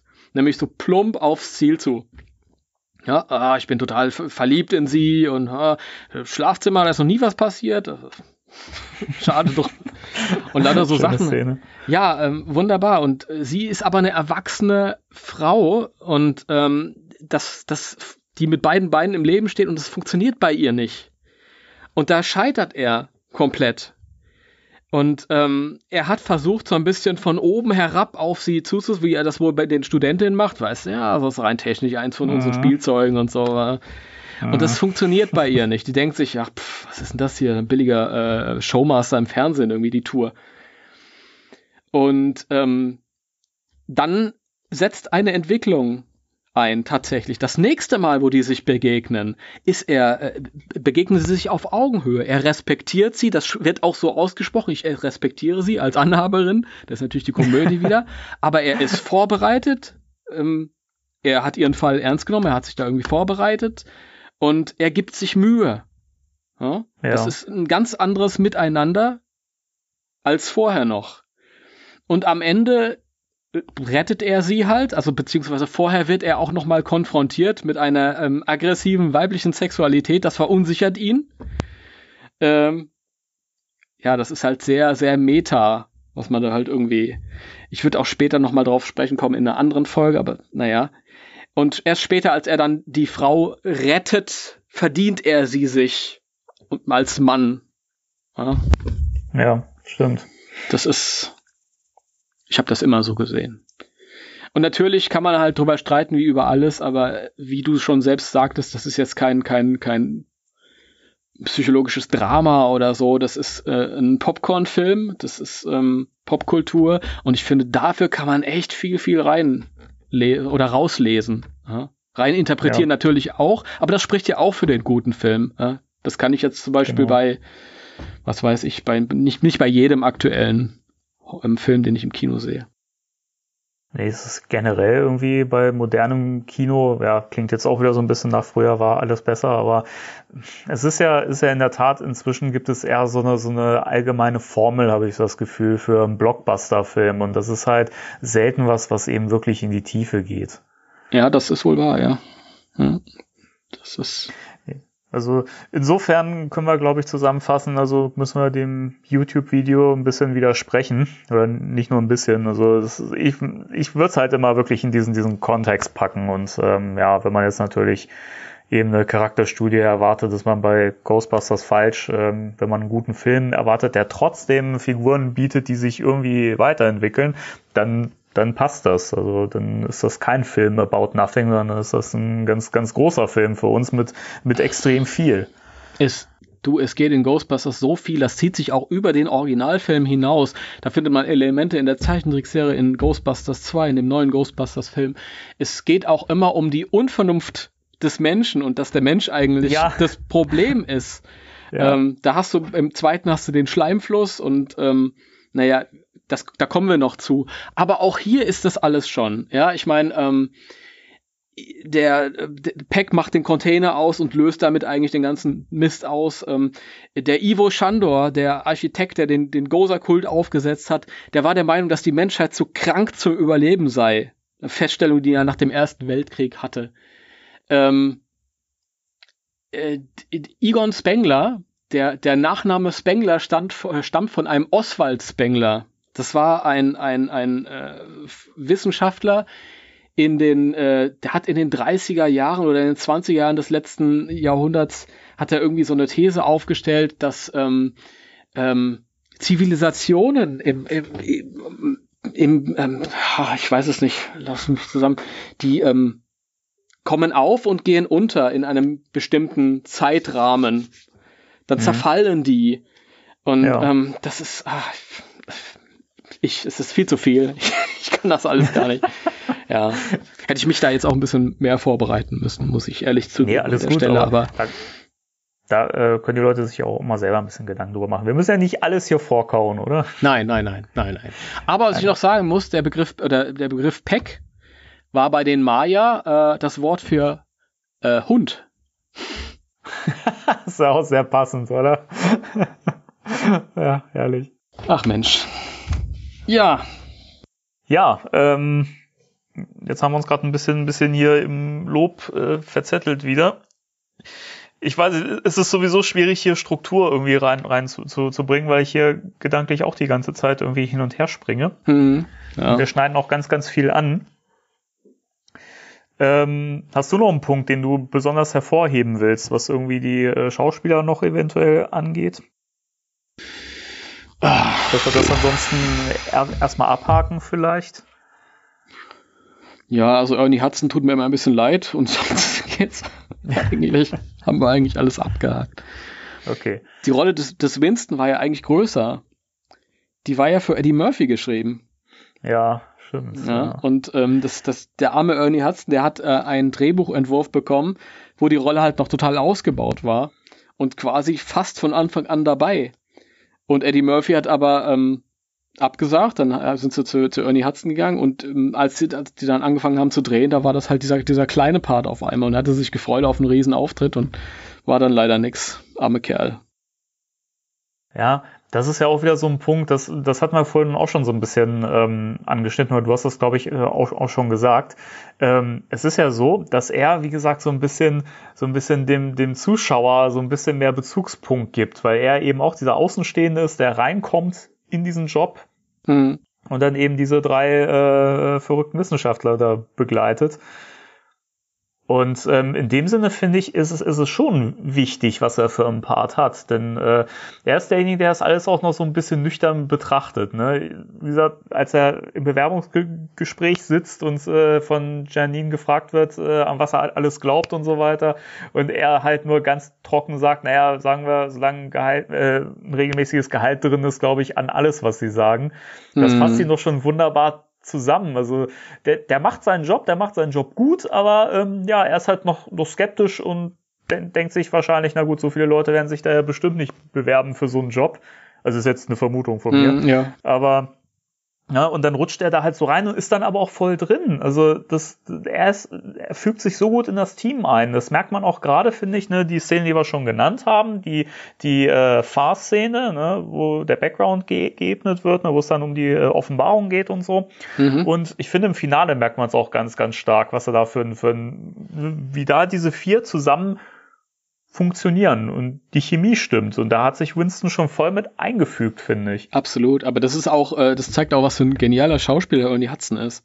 Also das, das wirklich, der ist wirklich, der hat's drauf, er ist kein Komiker wie die anderen, aber er funktioniert halt in dem, in der Konstellation total Ja. gut. Und das ist halt auch bei der Figur eigentlich, wenn man sich das mal so anschaut, die etablieren die, bei, die drei anderen und bauen da irgendwas auf und dann kommt halt nach der Hälfte kommt dann noch einer dazu, der halt wirklich nur so ein Avatar ist quasi. Und trotzdem hat er es geschafft, dass man als Zuschauer da nicht sitzt und denkt, ach ja, komm jetzt der vierte da irgendwie, der hat eigentlich da gar nichts zu suchen. Was, Ja. Nee, ähm, Winston gehört dazu. Das ist auch toll, wie er, wie er halt reagiert. Die, die, seine erste Szene schon, in, wenn wenn er sich da vorstellt und Janini das fragt und dieser Gesichtsausdruck ist so, der ist so stellvertretend für diese Figur, die sich Ja. denkt, in welchem Tollhaus bin ich hier eigentlich gelandet, so als normaler Ja. Mensch halt. Das ist super, wirklich. Äh, hervorragend. Also ohne ihn würde auch echt richtig, richtig was fehlen, finde Ja. ich. Ja, das stimmt. Fand ich ein bisschen schade beim zweiten, dass er da auch so spät erst dazukommen darf, äh, durfte. Also am ganz am Ja, Anfang gut. war er, aber dann erst halt, dass er die, die Scoleri-Brüder da nicht mitfangen durfte. Ja, das ist echt schade. Gibt's ja, da können wir gerade mal ein bisschen äh, off-topic gehen, da gibt's ja äh, im Comic äh, eine, sehr schöne Parallelstory zu. Ja, ja. wo Aber- er dann die, die, die Mutter Scoleri oder Ja. fängt. Ja, sehr schön. fand ich, ich fand das total schön, die Erklärung so quasi, weil ich mich das auch immer gefragt habe, was ist denn mit Winston denn gewesen? Warum ist er nicht mit ein, eingestiegen? Denn der war ja, der war ja im Gerichtssaal anwesend, oder? Ja, ja. Ja. Also ich habe es mir halt immer so hergeleitet, dass der Gerichtssaal halt evakuiert wurde und er damit raus musste, halt von irgendwelchen, weiß ich nicht. Aber es, das ist halt, immer- das ist sehr wackelig immer gewesen. Das, Ja. ja. eigentlich gab es da keinen wirklich guten Grund für. Nee. Also auch das ein Ding, das müssen wir dann im äh, Podcast zum zweiten Film noch mal ein bisschen aufdröseln und Ja. Äh, ein bisschen näher drauf eingehen. Absolut. Ja, zurück zu Ghostbusters, die Geisterjäger von 1984, falls es noch keiner gemerkt hat. Sprechen wir den alten Film. Ja. Bei uns Ähm, von 1985. Damals hat noch über ein Ja. halbes Jahr gedauert, bis der bei uns lief. Hammer. Kann man Ja, sich gar nicht mehr vorstellen. Ja, das ist, das ist irre, wenn man, wenn man sieht, dass teilweise sogar Filme ja auch manchmal vor äh, den, den USA bei uns in Deutschland starten, einen Tag vorher oder so, ne? Ja, ja. Das ist doch irre. Das ist irre, dass man in solchen Zeiten lebt, ne? dass das alles so parallel stattfindet. Ja, das ist wirklich. Es hieß immer damals, die lassen sich halt viel Zeit für die Synchronisation. Aber ich habe mal jetzt neulich gesehen, in England lief der auch erst 1985 an. Faszinierend. Wahnsinn, ne? Ja. Ja, da musste sich erst den Weg äh, bahnen, quasi. ja, es gab vor allem noch keine Raubpiraterie im- und kein Internet. Und da hatten sie es Mhm. halt nicht eilig. Ja, stimmt. Ja, Heute undenkbar. absolut. Ach ja, So, jetzt müssen wir kurz nochmal überlegen, was haben wir denn jetzt vom Film noch nicht äh, angesprochen, was uns auf äh, der Seele liegt? Dem Herzen brennt. Also wir haben den Cast besprochen. Die Story, wie gesagt, das fassen wir jetzt nicht nochmal im Detail zusammen. Da setzen wir das Grundwissen so ein bisschen voraus, wenn man diesen Podcast hört.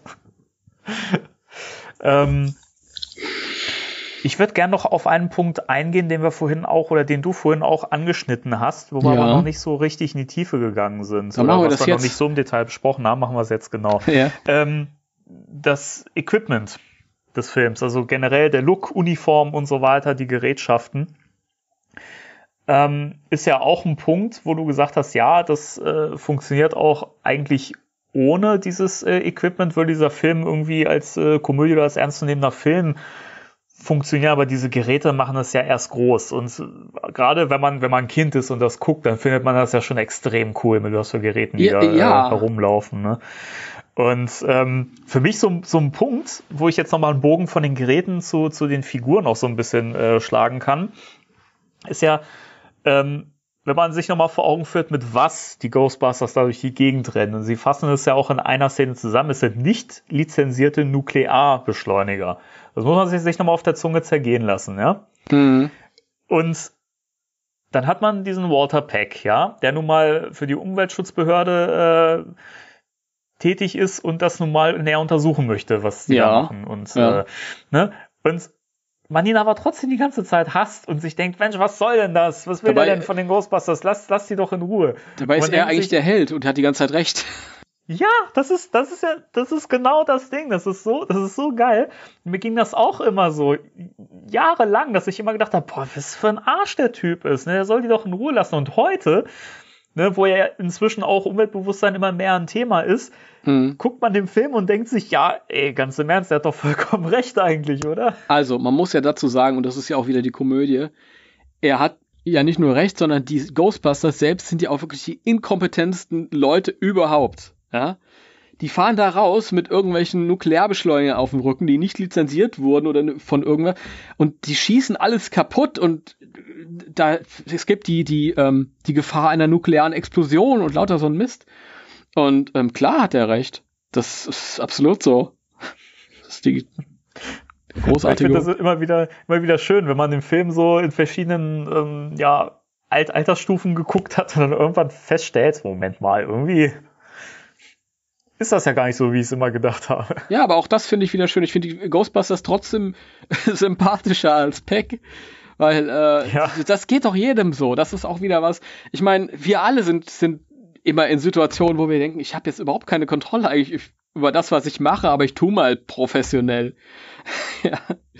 Ah, wir hören hier Tag aus, Tag ein, so übernatürlich. ja, ist auch so schön. Ja. Und dann fahren sie da raus, haben überhaupt gar keine Ahnung von Tutenblasen, schießen all- alles kaputt, richten mehr Schaden an als der Geist und lassen sich anschließend als Helden feiern. Brillant. Da finde ich übrigens auch ganz viel von meiner Herangehensweise an Dinge wieder. Das ging mir früher so, als ich Musik gemacht habe, das geht mir so mit dem Podcasten, als ich da damit angefangen habe, als ich das, das äh, mein eigen, eigenes Brettspiel entworfen habe, das, das sind alles Sachen, wo ich vorher null Plan von gehabt habe, mich da Mhm. dann irgendwie hingesetzt habe und gedacht habe, naja, kann ja nicht so schwer sein, fängst du mal an. Und dann fuchst man sich da halt so rein. Und das finde ich ist was, was das, vielleicht habe ich das auch unterbewusst durch die Ghostbusters gelernt, das weiß ich nicht. Aber das ist bei denen ja genauso. Ne? Komm, wir bauen jetzt was, was, was zusammen und dann gucken wir mal. Und dann machen wir das schon. Ja, vielleicht ne? geht's schief, aber vielleicht klappt's auch. Ja. Und das Und ist das- Leben. das ist- try, äh, also Dingsbums, Try and Error, nee, Quatsch. Ja, ja, Ja. ein bisschen, oder? Also, Ja. Aber das ist halt dieses Schöne, diese, diese Do-it-yourself-Mentalität, die heute aber auch in vielen Bereichen auch greift, wenn man das jetzt mal ausweiten würde. Eben zum Beispiel auch auf, auf dem Musikbereich, ähm, wo es immer mehr Menschen gibt, die oder gerade Interpreten gibt, die eben vieles selber machen, die selbstbestimmt sind und Dinge eben selber tun und teilweise auch nicht so viel Plan dann davon haben, sich da aber so reinfuchsen. Das ist so eine, so, so eine, so eine Sache, die in Ghostbusters auch die ganze Zeit präsent ist. Dieses, Mhm. wir sind, wir sind in manchen Dingen gar nicht so bewandert und solche Experten. Ich meine, klar, diese Wissenschaft und so weiter, das haben wir total verinnerlicht und so. Mhm. Aber wenn es jetzt um diese Geräte geht, die wir zusammenbauen und so weiter, wir testen es nicht, wir machen drauf los. Ja, das wir haben keinen Plan, ob das klappt. absolut. Brillant in der Theorie, in der Ausführung mal gucken. Das finde Ja. ich aber schön, das hat auch dieses, das Videospiel äh, so schön aufgenommen. Ich erinnere mich an eine äh, Szene, äh, ziemlich am Anfang, ähm, das kommen die wieder in das Hotel, um Slimer einzufangen. Und ähm, in der Wii-Version zumindest ist das so. Da sagt Peter an irgendeiner Stelle, als sie da reinmarschieren zu dem Kadetten, den du ja spielst, Ja, ja. ähm, ähm, ähm, äh, guck geradeaus, versuch, versuch ausgebildet auszusehen. ja. Das ist genau so das. geil. Das ist so geil. Das Ja. passt, ich spiele das Spiel ja gerade gerade wieder in der PC-Version und Mhm. das fand ich auch so lustig, diese Szene, auch gen generell dieses, ne, wie war es noch mit dem, wo, wo er von Ray nach seinem Namen gefragt wird und äh, Peter dann, dann sagt, nee, keine Namen, du weißt doch noch, was mit dem letzten Azubi passiert ist. So. Ja, ja, super. Und er muss die ganzen Geräte dann testen und so. Ja. Finde ich schon schön. Nee, und das ist eben, wie gesagt, dieses, dieses Do-it-yourself-Ding, so, keine Ahnung. Das ist was, was mich immer in vielen Dingen, die ich mag, so beeindruckt, wenn dieses, wenn diese, ähm, ja, Philosophie da drin steckt. Keine Ahnung, du kannst nichts haben. Du kannst irgendwie an der Schwelle zum, zum Abgrund stehen, was ich jetzt mal äh, vom Sinnbild her übertrage auf die Ghostbusters, als sie eben äh, vom Campus fliegen Mhm.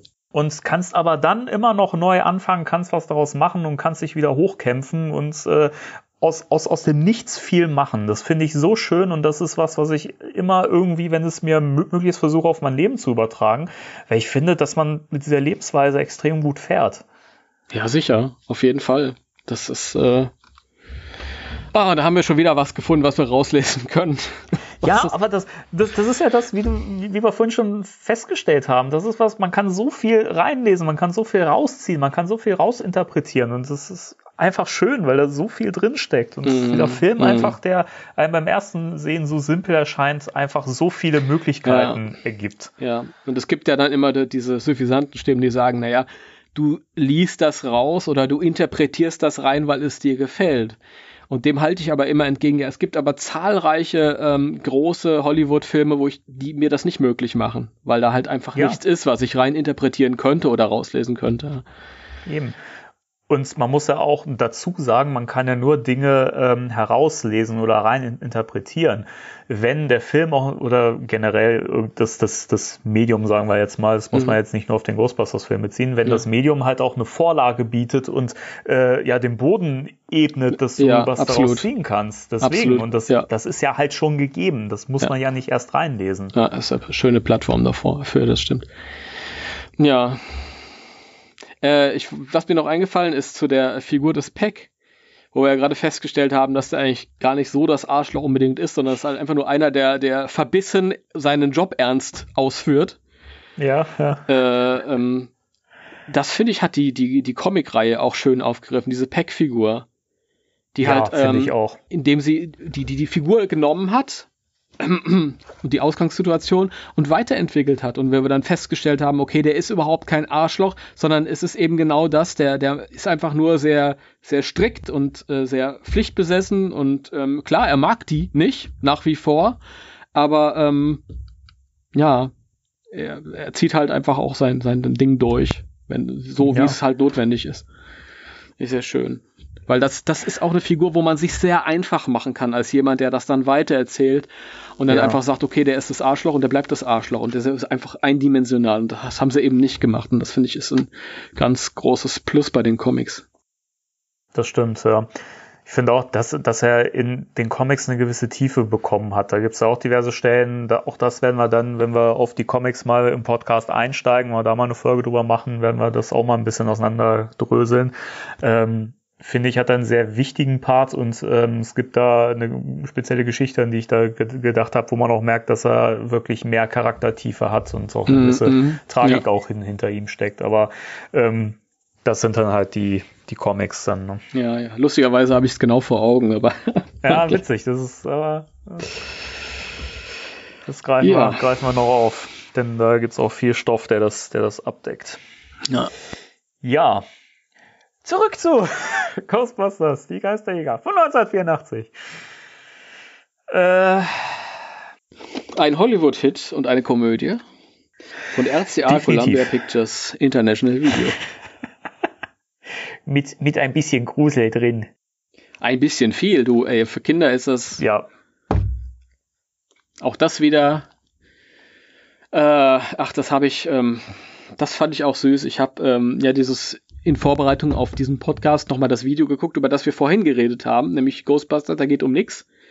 Mhm. Und ähm, ein anderes Video geführten. Ähm, äh, really That Great hieß es.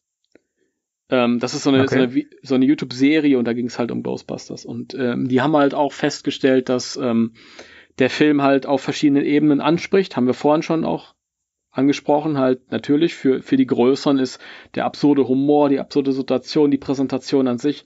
Für Kinder ähm, ist es äh, auch sehr düster, sehr unheimlich, sehr gritty, wie du vorhin, glaube ich, gesagt hattest. mhm. ja. Ähm, die haben da einen ganz anderen Zugang zu den, zu den, zu den ähm, Horrorthemen.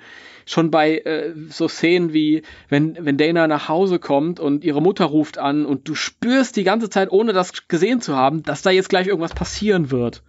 Ja. Ähm, weißt du, was ich meine? Ja, ja. Das, das Also- ist auch ein Punkt. Ist, ist, es, ist es nicht auch so, dass immer, wenn den, den Figuren irgendwas Schlimmes passiert, dass sie vorher nochmal in einem Close-Up zu sehen sind oder so? Sehr Gab- schön. Gab's da nicht auch sehr schön, sehr schön. Ich War ziehe so, meinen ne? Hut vor dir, ja. Danke, Das ist jetzt aber wirklich, also, das war jetzt Oberklasse, mein Freund. danke. ja, wir, wir sind schon wieder am Punkt. Warte, ich muss meine Strichliste weiterführen, wo wir uns wieder gut finden. Warte. Okay. Ja, das stimmt Nee, tatsächlich, ja. Es ist ja so, und das spricht ja auch da, da, dafür, wie, wie gut der Film inszeniert ist, wenn, denn man mhm. nimmt das eigentlich gar nicht so richtig so bewusst wahr, wenn man das nicht genau beobachtet, finde ich. Inszenierung auf jeden Fall, auch nochmal ein Punkt, kann ich nachher auch nochmal anknüpfen mit was anderem, um das kurz zu Ende zu führen. Ähm, also diese Szene oder die Szene, wo in der Küche dann, die hat den Kühlschrank noch nicht aufgemacht, aber du weißt natürlich, dass gleich irgendwas passiert. Und ähm, Kinder sind da sehr sensibel und die, die gruseln sich dann halt auch. Da muss überhaupt kein Monster zu sehen sein, das natürlich dann auch noch kommt. Aber das äh, war eben dieses vielleicht unbeabsichtigte, was der Film halt gar nicht so sich zurechtgedacht hat, weil er eben für Kinder nicht konzipiert war. Aber es haben ihn viele Kinder gesehen. Und viele der damaligen Kinder sind genau diejenigen, die heute Fans sind. Ja. Diejenigen, die den Film damals mit 15 oder 20 Jahren gesehen haben, die haben eine geile ähm, Komödie gesehen und ähm, ich sehe aber wenig ähm, 60, äh, 65-jährige Fans heute in dem Fandom. Ja, muss ich sagen. Ja. Also die, die es angesprochen hat, die waren damals wesentlich jünger und die haben dieses Element sehr wohl wahrgenommen. Ähm, und der Film hat wenn ich jetzt zu meinen Eltern gegangen bin und ich habe gesagt, boah, Monster im Schrank, dann haben die gesagt, es gibt keine Monster. Ja, da bin ich abgeschmettert. Der Film hat mich an der Hand genommen und hat gesagt, du, was du da im Schrank siehst, das ist sehr wohl wahr. Das, das Böse gibt es wirklich. Ich mach dir nichts vor. Ähm, aber gleichzeitig gebe ich dir eine Lösung. Ähm, das, um auf das zu sprechen zu kommen, was ich letztes Mal schon angeschnitten habe sind normale Menschen, die sich, die da irgendwie gegen angehen konnten. Nicht mit irgendeiner Zauberwaffe, einem, einem Zauberstab, einem Zauberschwert oder so, sondern mit etwas, das wir als Menschen ersonnen haben, nämlich die Protonenpacks. Das kann jeder bauen. ja. Und genau. ähm, auf so einer psychologischen Ebene hat das zu den Kindern gesprochen. Ja, äh, du hast Angst und es gibt auch wirklich Grund, Angst zu haben, denn es gibt diese negativen Dinge im Leben. Die sind wirklich da. Aber schau hier, die, die, diese Chaoten, diese normalen Menschen, die kommen dagegen an und das kannst du auch. Und das fand ich so schön. Das habe ich jetzt neulich in diesem Video gesehen. Wie gesagt, das ist nicht von mir, aber es fiel mir halt nochmal ein und das wollte ich jetzt hier nochmal reinstreuen. Aber das, das ist ein extrem guter Punkt, weil das ja auch wieder unterstreicht, was wir, glaube ich, in dem Fangeschichten-Podcast auch schon äh, angedeutet haben oder auch schon gesagt haben. Mhm. Äh, dass das, wenn man das als Kind sieht, dann, dann sind da diese, diese normalen Typen, zu denen man dann aufschauen kann, weil sie eben ja. auch normal sind, ja. ja. Und eben mit selbstgebautem Equipment gegen diese Geister ankämpfen, das auch wieder so vom, vom Sinnbild her so für, für so eine Lebensphilosophie steht, ja. Ähm, ja klar gibt es Probleme im Leben, klar gibt es Negatives. Das, ganz viele Serien, die für Kinder gedacht sind, greifen gar keine Probleme auf und mhm. machen das nicht zum Thema, dass mhm. es eben auch negative Sachen geht. Und mhm. da sehe ich auch oft das Problem, mit Kindern, dass sie eben oft dann auch, nicht lernen, mit Problemen umzugehen, weil es ihnen auch gerade bei solchen Sachen eben nicht äh, äh, vorgeführt wird oder gezeigt wird. Und das macht ja Ghostbusters eben. Ja, das ist halt genau, genau, genau das. Wenn du jetzt ähm, als Kind Angst hast vor, vor einem Monster unter deinem Bett, läufst zu deinen Eltern, deine Eltern sagen dir vielleicht, es gibt keine Monster. Wumms ich meine, du hörst das, du verstehst das aber noch nicht und du tief in dir drin bist du überzeugt, dass es dieses Monster trotzdem gibt, auch wenn behauptet wird, ja. dass es nicht. Und der Film hat gesagt, ja, es ist wirklich da, aber gleichzeitig gebe ich dir auch irgendeine Lösung dafür, eine, eine, eine Philosophie, um damit umzugehen. Und das musst du ja überhaupt nicht bewusst wahrnehmen. Das funktioniert ja auf einer, auf einer psychologischen Ebene. Und ich denke, das hat bei vielen funktioniert und das lässt sich sicher auch noch auf ältere Leute anwenden, die dann halt ihre eigenen Probleme haben. Also wie ja, gesagt, klar. dieses Übernatürliche ist natürlich eine Metapher und ein Sinnbild, ähm, das ich als Kind bemühe für, für Probleme, die ich vielleicht anderswo habe. Und diese Probleme habe ich auch später noch. Ja? Und ähm, ja, ach, ist das herrlich. Ja, das, da, da, das ist ja wieder, das ist ja auch wieder dieser Bogen, den wir spannen zu äh, der Aussage vorhin, dass die Probleme im Film äh, Menschen gemacht sind. Und das ja. ist ja was, was ja im realen Leben auch so ist. Alle Probleme, all, alles, dem du begegnest, das Negative, das ist menschengemacht und das macht man sich vielleicht auch dann, man, dann manchmal selber. Und mhm. dann kann ich Peter aus dem zweiten Teil zitieren, der sagt, und dann gibt es, oder dann braucht man jemand, der die Scheiße wegräumen muss. Ja. Wen ja. ruft man dann? Weißt du? Und das ist halt dieses, dieses, dieses Sinnbild. Das ist einfach, das sind nicht nur Typen, die auf Geisterjagd gehen. Das ist gar nicht, das ist gar nicht der Kerninhalt dieses Films oder dieses Franchises, sondern das geht um viel, viel mehr. Und ähm, das geht halt einfach um diese Do-it-yourself Mentalitäten, dass man erkennt, es gibt Probleme, die macht man sich vielleicht selbst oder machen andere Menschen mhm. und dann geht man die an. Absolut. Ah, ähm, faszinierend, oder? Was alles ich, so. Ich mag, ich mag noch ein, ein äh, Zitat aus einem Interview mit Bill Murray ranhängen, das ich mal in der Rolling Stone gelesen habe. Ja. Das fand ich immer sehr schön. Und zwar, ähm, wir haben damals als Ghostbusters ja vielen Kindern Angst gemacht. Es ist irgendwie beängstigend, an Dinge zu denken, über die man keine Kontrolle hat und dass man einen Partikelwerfer auf dem Rücken tragen muss. Ich fand eines immer tröstlich an dem Film, wenn wir mal ein wenig in die Vergangenheit abschweifen wollen. Die Aussage nämlich, dass das größte Problem manchmal nur darin besteht, sich seinen Problemen zu stellen. Wenn man ihnen schließlich gegenübertritt, dann ist man plötzlich wieder Mensch und kein isolierter Clown mehr. Als sich also die Ghostbusters entschlossen, dem Dämon entgegenzutreten, da entpuppte er sich als Marshmallow-Mann. Und so geht das meistens mit Problemen, wenn man sich ihnen stellt. Das finde ich herrlich. ja, das, das, das trifft's doch voll und ganz. Also ich finde das, find das schön, weil das ist exakt das, was dieser Film eben behandelt. Ja. Und auch ja. das widerspricht dann eben diesem Film About Nothing Dingens, ne, weil es halt so viel bietet auf so vielen Ebenen. Ja, und ich, ich finde es halt schade. Also wie gesagt, ich toll, dass der Film trotzdem gefallen hat, aber ich finde genau das hätte man auf andere Sachen anwenden können. Ich kann mir äh, die Indiana Jones Filme angucken zum Beispiel. Also ähm, da findet keine Entwicklung statt. Ja, die, nee, die Figur bleibt immer dieselbe, die ist auch als Comicfigur quasi konzipiert und ähm, da geht es nur um turbulentes Abenteuer und, und Punkt, was auch gut ist. Ja, also ich muss dazu sagen, irgendjemand hat mal kommentiert, jetzt neulich, ähm, ähm, es wäre schön, dass wir Ghostbusters nicht irgendwie so auf so ein Podest erheben und alles andere schlecht reden. Irgendwie sowas habe ich da gelesen. Hallo, mhm. Grüße mhm. an dich, falls äh, du derjenige warst, der das geschrieben hat und gerade zuhörst. Ähm, ich möchte dazu sagen, Indiana Jones ist auch ganz toll, aber ähm, ich fand's. Nein, ich mag ganz viele Filme und ganz viele Filme sind toll auf ihre eigene Art und Weise und ganz viele Filme transportieren irgendwas, aber wir reden ja jetzt hier über Ghostbusters. Ja, ja, eben, es ist ja, es ist ja natürlich, dass wir eben, wenn wir Fans von irgendwas sind, dass wir da in die Tiefe eintauchen und dass man gerade bei dem Film eben auch äh, mehrere Ebenen hat, die man da behandelt. Ne? Also, ja. Weiß nicht. Es ist, es ist na, klar, am Schluss ist es halt ein Film. So, das kann man immer, immer zusammenfassen, auch wenn es jetzt um diese Reboot-Hate-Geschichten äh, ging und so weiter, ja, kann man immer am Schluss zusammenfassen, okay, Ghostbusters ist halt einfach ein Film. Ja, es kommt ja halt auch mal drauf an, was man persönlich eben daraus zieht. Und ähm, ja klar, es gibt auch ganz viele Filme und Serien und was weiß ich was, Franchises, die ich auch total gern mag und wo ich mich auch als Fan bezeichnen würde. Turtles zum Beispiel, ja. Ähm, ja. Natürlich erhebt man diese Dinge immer auf, in gewisser Weise auf einem Podest, aber deswegen würde ich halt nie sagen, nur das eine ist der, der Kracher und die anderen Sachen sind schlecht. Also ich, ich würde auch dem Video auch insofern zustimmen, ähm, als dass es halt okay ist, wenn Filme überhaupt nichts transportieren außer Unterhaltung. Ja, kenne ich auch ganz viele. Gerade ja, wo du jetzt gesagt hast, Turtles ja zum Beispiel. Die Filme ja, diese, diese, eigentlich ja, diese modernen äh, Michael Bay Turtles Filme jetzt zum Beispiel würde ich da irgendwie so ein bisschen ja. ansiedeln. Ja, ja.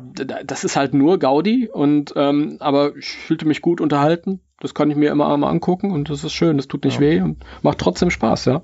Genau.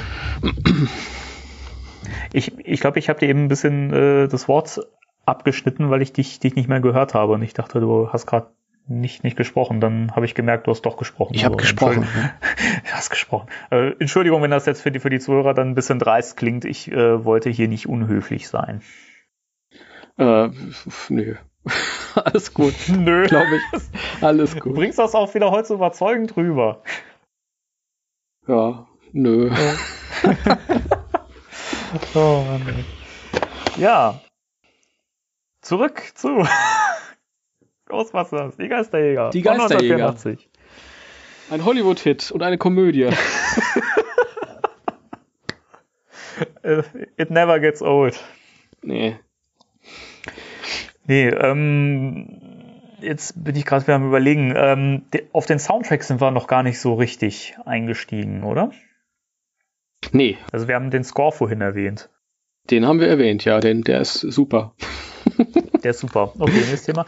Nein. Ähm, Muss ich noch dazu sagen, wo wir gerade, äh, ja, ja, ähm, von Elmer, Elmer Bernstein. Äh, ich hatte ja vorhin, oder wir haben ja vorhin festgestellt, der, ähm, der Stripes, also ich glaube, ich knutsch ein Elch, Score, der hat ähnliche Facetten. Richtig. Also so viel, was Elmer Bernstein in diesem Zeitrahmen gemacht hat, klingt ein bisschen nach Ghostbusters. Wenn man sich zum Beispiel äh, Taran und der Zauberkessel anschaut von Disney. Ja, ich erinnere mich, ja.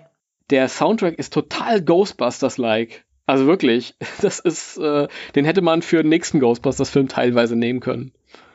Das ist mal Also drauf ich- achten. Ich habe den Film das letzte Mal als Kind gesehen, aber ich meine mich noch so ein bisschen an die Mu- Musik erinnern zu können. Aber ja, doch, kommt, kommt ungefähr Ja, hin. Glaub mir halt einfach, das passt auch. Ich, glaub dir blind. Nein, ich werde das prüfen und im nächsten Podcast gibt's eine Nachlese, Timo. Okay. Alles klar. Nein, der Soundtrack. äh, die erste Schallplatte, die ich mir gekauft habe. Wen wundert's? Nee. Geil. Bin da, ja, bin damals in unseren Plattenladen gegangen, 1991 oder 90, weiß nicht mehr. Haben Sie Ghostbusters Soundtrack? Nee.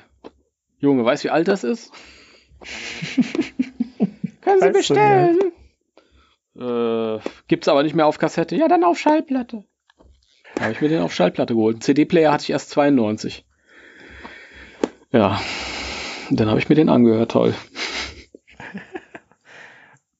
Ich stelle mir das gerade gerade vor, wie du als Kind dann das genau so in der Tonlage sagst. Ja, natürlich war das in der Tonlage. Hallo, jetzt kam die Schallplatte. Ja, ich weiß ziemlich genau, wie ich klang, weil ich zu dem Zeitpunkt ja schon Ghostbusters Filme gedreht habe. Ich erinnere mich. Du Aber- erwähntest es. Aber nicht an die Filme, denn die hat kaum jemand gesehen. Ich werd mich hü- Ich bin so froh, dass es damals noch kein YouTube gab, sonst hätte ich ja in meinem kindlichen Gemüt das alles hochgeladen und das Internet vergisst es ja nicht.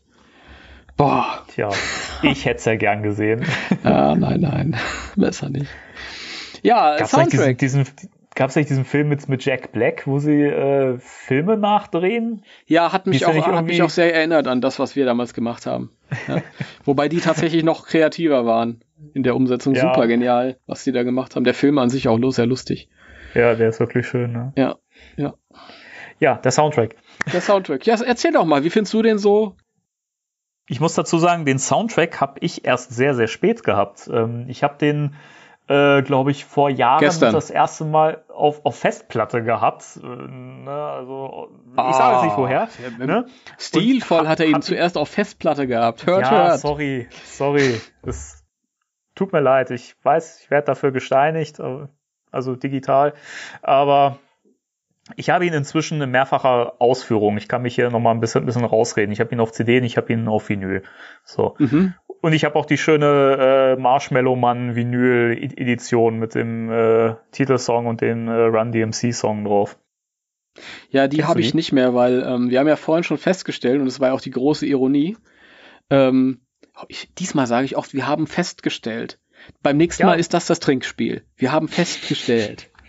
Wir stellen fest, äh, dass der ähm, Film ja, dass der Film ja äh, so Konsum anprangert und deswegen ist es witzig, dass ich halt 10.000 Marshmallow-Figuren da stehen habe und 10.000 Ecto-1-Figuren da stehen habe. Und ähm, für mich war dann natürlich irgendwann Schluss mit dem Konsum. Ja, weil äh, ich, ich, ich dachte, der Film hat mich ja eins gelehrt, keine Filmartikel mehr kaufen. Ja, die Außer- setzen sich irgendwann alle zusammen und werden zu einem, zu einem gespenstischen Wesen. So sieht's mal aus. Ja. So ist das. ja. Nee, das ist natürlich eine schöne, schöne Soundtrack-Edition. Die fehlt mir. Ja, noch. sehr.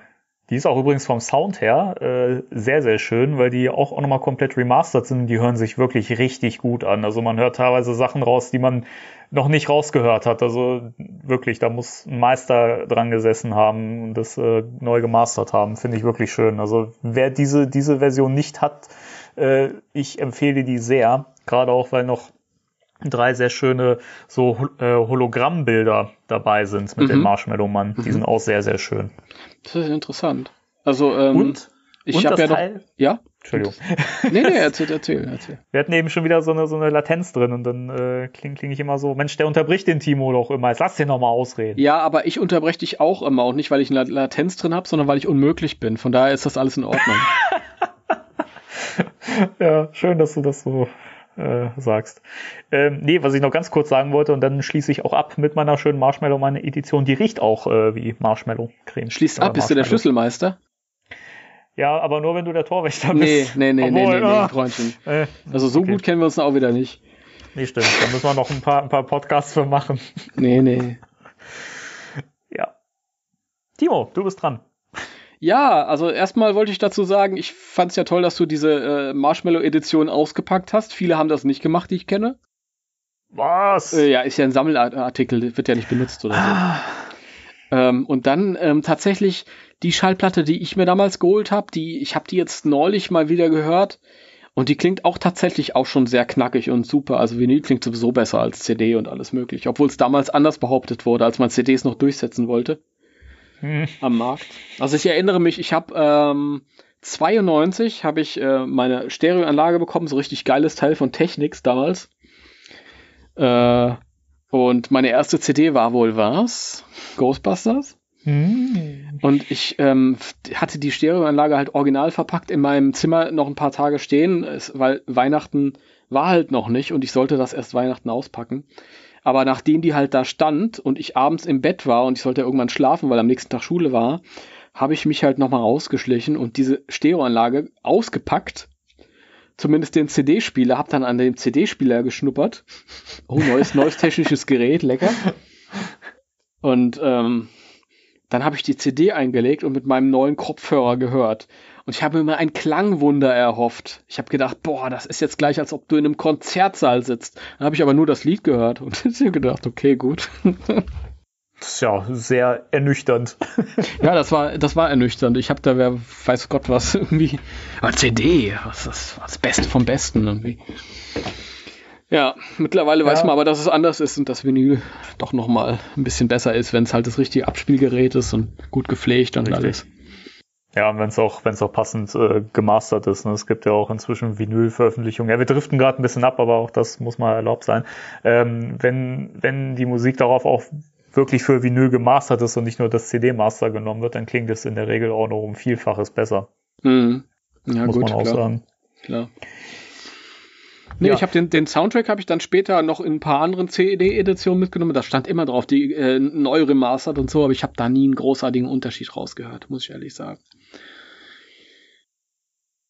Da kann ich nicht mitreden, aber das ist ja oft so, dass in der Musikszene äh, dieses Remaster auch gerne mal einfach nur als Sticker drauf, drauf gepappt wird und äh, damit man es halt nochmal neu verkaufen kann und man hört tatsächlich keinen Unterschied raus. Was mich Also, interessieren würde, weil ich ja die Stay Puft Edition nicht habe, Hm? ähm, und zwar hat äh, Ray Parker Jr. ursprünglich für das Videospiel 2009, ist dann aber dafür nicht verwendet worden, das Lied komplett neu nochmal eingesungen. Und das war wirklich eins zu eins dasselbe wie damals. Das hat sich von in keinem Punkt unterschieden. Du Mhm. hast es nur gemerkt daran, dass die Stimme eine Nuance, minimale Nuance älter war. Und ja, ja. wenn du das Lied natürlich 10.000 Mal gehört hast, dann hast du halt an Feinheiten hier und da gemerkt, hier singt das ein bisschen anders als da. Mhm. Ich weiß nicht, ob dir diese neue Version bekannt ist. Müsste sie aber sein, denn ich äh, nehme sie ähm, größtenteils für meine Hörspiele. Ja, ich kenne sie. Ähm, die Frage ist jetzt, ob das die Version ist auf der Marshmallow. Ich frage mich, ob die halt noch als Bonus damit mit draufgepackt ist. Nee, es, Oder nicht? Also es ist schon, es ist schon, das, das kann ich ganz klar sagen, es ist der klassische Song. Also es ist Okay. keine, keine Neu Neuaufnahme oder so. Es ist auch nur auf der A-Seite ist halt der, äh, der Kultsong drauf von Ray Parker Jr. und auf der B-Seite ist dann eben diese Run DMC-Version vom zweiten äh, Film. Mhm. Mhm. Aber ähm, also die haben schon vom Sound her viel dran dran gemacht. Also es klingt wirklich sehr frisch. Du hörst wirklich alle äh, alle Tonspuren, kannst du teilweise wirklich raushören. Also du hörst teilweise auch die diese Gitarrenspur. Die habe ich noch Mhm. nie so frisch gehört wie in dieser Version. Also es klingt richtig richtig gut. Toll. Und, und auch, auch die Version von Run DMC, die ich ja auch sehr gern mag, ähm, die klingt auch richtig gut. Also richtig, richtig, ähm, ja, differenziert vom, vom Sound her. Also ich, Mhm. ich finde es schön. Also ich würde die echt jedem empfehlen und wer, wer die verpackt hat, sie verpackt lassen möchte, sollte sie sich vielleicht nochmal zum Hören holen. Äh, es, es, es lohnt sich. Also ich finde das wirklich, also besser hat der Song in meinen Ohren noch nie geklungen. Das freut mich sehr, äh, gerade weil ich halt gedacht hatte, diese, diese äh, Neueinspielung des Songs für das Videospiel wurde für den äh, 2016er Film auch genommen. Da hörst du nicht das Ja, Original, stimmt. sondern diese, diese neue Version. Stimmt, die ist da auch drauf auf Und, dem ja, Soundtrack. Ja. Die ist auch auf dem Soundtrack drauf, genau. Und im Film halt selbst am Anfang. Und ähm, die ist auch ein bisschen anders abgemischt als das Original. Und ich kam dann halt wirklich zu dem, zu dem Schluss oder dachte, okay, das ist jetzt in dem neuen Kinofilm sogar, das ist auf dem neuen Soundtrack. Das ist wahrscheinlich die Version, die die jetzt, mit der die jetzt zukünftig arbeiten werden, bei egal was kommt. Was ich ein bisschen schade finde, Ja. weil tatsächlich die alte Version halt lieber hab, weil er ist halt einfach ein bisschen frischer und klingt ein bisschen begeisterter beim Singen. ja, stimmt. Ähm, Aber das, ist, das wird ja die, die Frage beim neuen Film sein, ne? inwieweit Ja, aber da- man da auf den Ich, Song ist jetzt auch kein. Weltuntergang, wenn sie die neue Version. Ich, ist, wie gesagt, das sind halt nur Nuancen, in denen sich das unterscheidet. Aber deswegen äh, freue ich mich umso mehr, wenn du jetzt sagst, dass für diese, für diese CD, äh, für diese Schallplattenversion, diese neue, auch das alte nochmal anständig bearbeitet wurde. Ja. Ja. Sehr schön. Ja, das ist natürlich die Frage, ob es jetzt mit dem, mit der neue, neuen Version oder mit der alten. Ich finde das überhaupt toll, dass du das raushörst. Ich habe mit so vielen Leuten geredet, die haben gesagt, nö, höre ich keinen Unterschied. Und dann habe ich denen das vorgespielt und die haben keinen Unterschied gehört. Lustig. Ja, ist vielleicht auch immer so eine, so eine Sache, wie weit man irgendwie musikbegeistert ist, vielleicht auch. Also, ähm, ich muss dazu sagen, es gibt manchmal Sachen, die ich auch bei Musik nicht raushöre, wo man mir schon vorgeworfen hat, bist du eigentlich taub? Äh, Gerade wenn es so um diese, ich, ich weiß nicht, ob dir der Begriff Loudness War was sagt. Oh, nee. Okay, äh, da geht es im Prinzip darum, wenn, wenn Musik ähm, so abgemischt ist, dass die Dynamik quasi abgeschnitten wird und äh, die Songs übersteuern. Mhm, okay. Das hast du auf ganz vielen Metallica-Alben zum Beispiel, weil da nie drauf geachtet wird, leider. Das heißt, Schade. Äh, der Drum-Sound übersteuert ganz massiv und das klingt halt wirklich, gerade wenn du es auch mit Kopfhörern hörst, echt nicht schön. Ne? Und ähm, ja, es gibt, es gibt so ein paar sehr äh, gute Beispiele für diese Loudness War Abmischung. Und eine Platte davon, da höre ich es bis heute nicht raus. Ich besitze sie, ich liebe sie, ich höre sie sehr gerne, ist die Platte Californication von den Red Hot Chili Peppers, also speziell die CD-Version, die ich ja auch besitze. Und da höre Mhm. ich es bis heute auf Teufel komm raus nicht, dass da irgendwas übersteuert. Okay. Ich wurde schon sehr oft für, für taub und äh, doof erklärt. Dann du, das Lied höre ich mir nachher mal an nach dem Podcast und dann achte ich mal drauf, ob ich's raushöre. Ja, es ist, es ist speziell, also ähm, mir wurde gesagt, bei der CD-Version ist es extrem zu hören und ähm, jetzt überlege ich gerade, ich glaube auch bei der Version, die man bei Spotify und äh, iTunes und so hören kann. Ich glaube, da ist es auch, äh, soll es auch sehr extrem sein. Mhm. Gucken wir mal. Okay, okay. Gut, wieder was gelernt. Sehr schön. Ja, fantastisch. Wissen macht A mit Timo und Danny. Ja. ja. Ja. Äh, was war nochmal das Thema eigentlich in der Sendung heute? Äh, Ghostbusters die Geisterjäger. Ein Hollywood-Hit und eine Komödie. Von 1984. Oder laut der spanischen Videokassette ein Action-Abenteuer. Ein Action-Abenteuer. Ja. Also, ich finde ja, Ghostbusters ist sehr viel, aber Action und Abenteuer. Fand ich auch interessant. Ja, aber tatsächlich hat auch die TV-Movie und die TV-Spielfilm, die haben damals bei den Erstausstrahlungen drei Punkte in Action gegeben. Das war die Höchstzahl. Wahnsinn.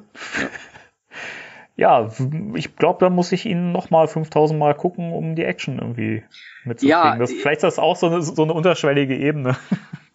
Er, also er ist ja nicht ganz ohne Action. Und man muss ja dazu sagen, dass damals äh, der Actiongehalt höher war. Also natürlich heute besteht jeder Popcorn-Film nur aus Action. Da wirkt äh, Ghostbusters natürlich eher wie ein Kammerspiel. Ja. Ja.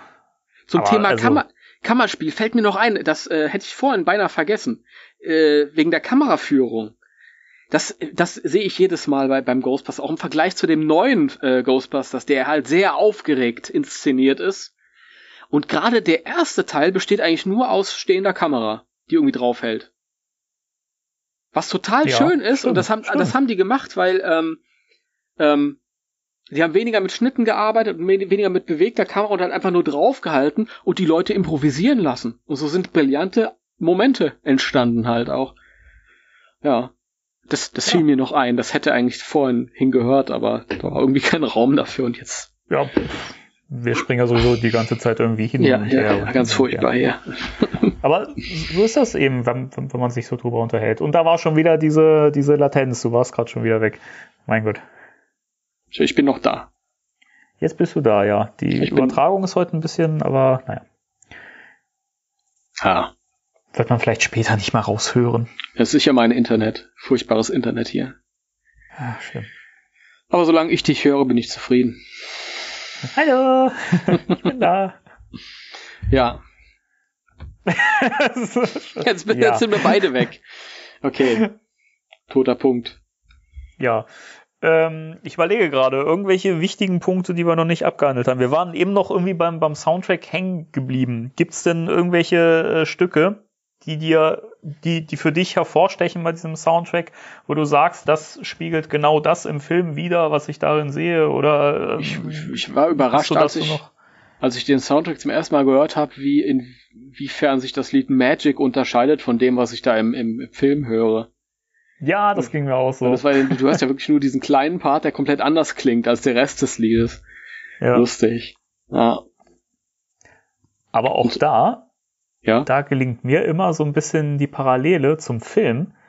Ähm, weil ich finde, dass in dem Song halt auch dieser, dieser, dieser Wendepunkt so geil ist. Ne, du hast ja diesen Part, wo das dann eben in diesen bekannten Filmpart übergeht und dieser Song auf einmal eine ganz neue Atmosphäre gewinnt. Und ich finde, im Mhm. Film ist es genauso. dass eben ab dieser Szene, die wir schon mehrfach hier gelobt haben, eben diese Brückenszene ne, mit äh, Mhm. Ray und Winston, ähm, finde ich, ab da nimmt der Film auch so ein bisschen, ein bisschen eine andere Atmosphäre ein. Ja, das, das stimmt. Das stimmt. Der wird dann, der zieht dann an. Ja, genau. Ja. Oder magst du es vielleicht noch etwas ausdefinieren? Ja. ja? Ja, dann, dann geht's los. Auf. Ja. Nee, ähm, ich, ich finde halt, also speziell äh, in diesem Song von Mick Smiley, in Magic wird das halt, also ich, ich finde, der ist eine gute Parallele zum, zum Film irgendwie. Mhm. Weil es halt auch, ähm, es fängt halt, also der, der Song an sich ist ja, ist ja eher so ein, so ein Liebeslied, so wie ich das jetzt vom Text her interpretiert habe. Ja. Und er wird ja irgendwie ab diesem Wendepunkt, ne, wo der dann auch so ein bisschen düsterer wird mit diesem etwas äh, äh, runtergetunten Instrumental, ähm, wird er so ein bisschen verzweifelter, der Song. Mhm. Und ich finde, das ist eine gute Parallele zum, zum, zum Film eben, weil man wirklich in der ersten Hälfte ist das noch so ein bisschen, so ein bisschen leichter all- alles, ne? Die Ghostbusters steigen ins Geschäft ein, sind dann auch voll dabei und so weiter, ne? Mhm. Und ähm, dann diese Brückenszene und ab da wird einem bewusst, ach du Scheiße, da steckt eigentlich viel mehr dahinter und das ist eine ganz große Bedrohung, die da heranwächst. Und ab da äh, schwingt das auch die ganze Zeit im Hintergrund mit. Und das, das macht dieser Song halt ganz, ganz hervorragend, weil er eben auch durch, durch die Musik, die ist ja auch so, so äh, minimalistisch und das passt auch wieder perfekt zu Ghostbusters, ähm, der ja eben auch in seiner Erzählweise äh, recht minimalistisch und irgendwie sehr Mhm. reduziert ist. Mhm. Also was jetzt nicht negativ gemeint ist, ne, aber Ja, er klar. konzentriert sich da ja aufs Wesentliche. Mhm. Also ich finde, deswegen ist der Song derjenige, der für mich am meisten hervorsticht, natürlich neben dem Titelsong, weil der eben wirklich diese Struktur des Films und so ähm, gut abbildet. ja, wobei dieses Clean Up the Town auch super platziert ist. Ja. Ja klar, die, die die Songs haben ja auch alle ihre, ihre, ihre Berechtigung, die im Film auftauchen. Auch das etwas leider im Hintergrund äh, zu hörende In the Name of Love von den Thompson Twins. das Ja. mag ich sehr gerne. Ich mag den Song sehr. Ich ja auch. Ich fand es beachtlich, dass dieser, ich glaube, 5-Minuten-Song auf dem Soundtrack drauf ist und im Film läuft er einmal durchs Bild so und Ja, das witzig. ist auch schade. Man, man, man, man hört ihn ja auch wirk wirklich nur, nur dann, wenn man auch wirklich ganz bewusst hinhört und darauf Mhm. äh, Acht gibt, was ist da im Hintergrund. Meine Frau, die würde den Song bis heute nicht, nicht raushören, obwohl sie im Film auch schon so oft gesehen hat. Ja, was ist denn da los, Mensch? Das- Ja, weiß ich nicht. Musste sie mal fragen. Ja. Äh, ja, also wie gesagt, ich finde die, die Songs auch alle, alle super gut, alle super platziert. Ähm, es gibt, äh, ich glaube, es stand in dem in dem ähm, Booklet des Scores oder irgendwo habe ich es mal gelesen, dass ähm, Elmer Bernstein äh, der Meinung war, dass Popmusik in den Film gar nicht ge- reingehört hätte oder das das hätte sie nicht gebraucht.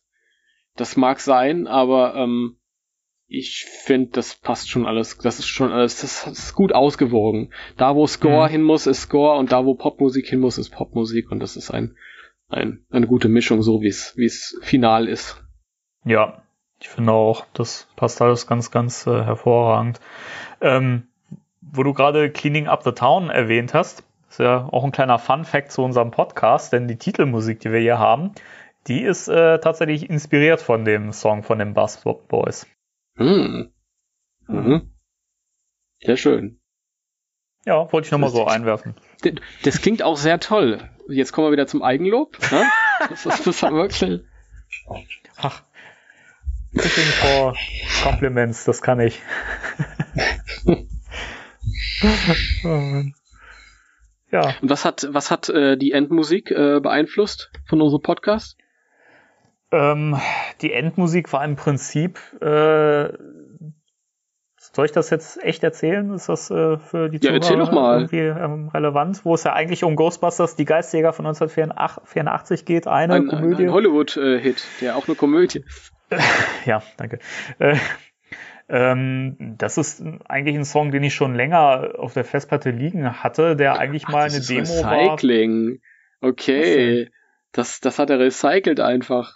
Nee, das, das, das war in der Tat mal eine Demo ähm, für einen Song, den ich mal machen wollte, ich aber gemerkt habe, eigentlich ist das nicht der Song, der es sein sollte. Und ich habe immer gewusst, jetzt kommt's nämlich. Ich habe mhm. nämlich immer gewusst, den kannst du irgendwann für irgendwas ist der bestimmt. Ich weiß nicht, als als wenn man wenn man Musik macht, manchmal hat man bei einem Song das Gefühl, okay, der jetzt ist nicht der richtige Zeitpunkt dafür und das ist vielleicht nicht das richtige Projekt dafür. Ich behalte den, der der kriegt, der der wird seine Zeit noch haben.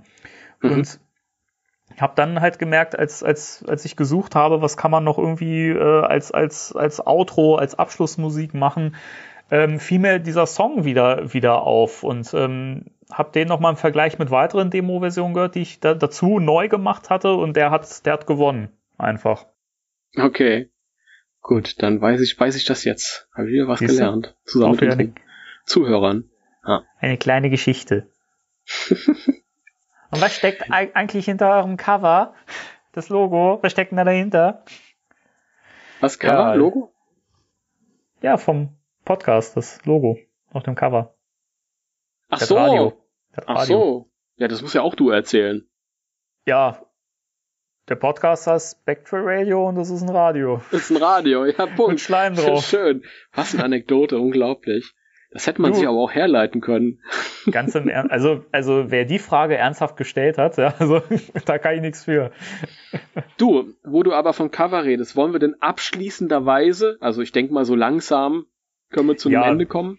Denke auch. Ähm, ja. ich, das ist ja auch nicht final zu, also es kann ja auch durchaus sein, dass wir irgendwann mal sagen, jetzt kehren wir nochmal zu dem Film zurück thematisch. Ganz sicher ähm, sogar, ja. In der Zukunft. Aber dass wir vielleicht so langsam zum Abschluss kommen und dass wir vielleicht nochmal auf die verschiedenen Cover eingehen, Mhm. Gute Idee, ja. ja. Ja, dann geh doch mal auf die verschiedenen Cover ein.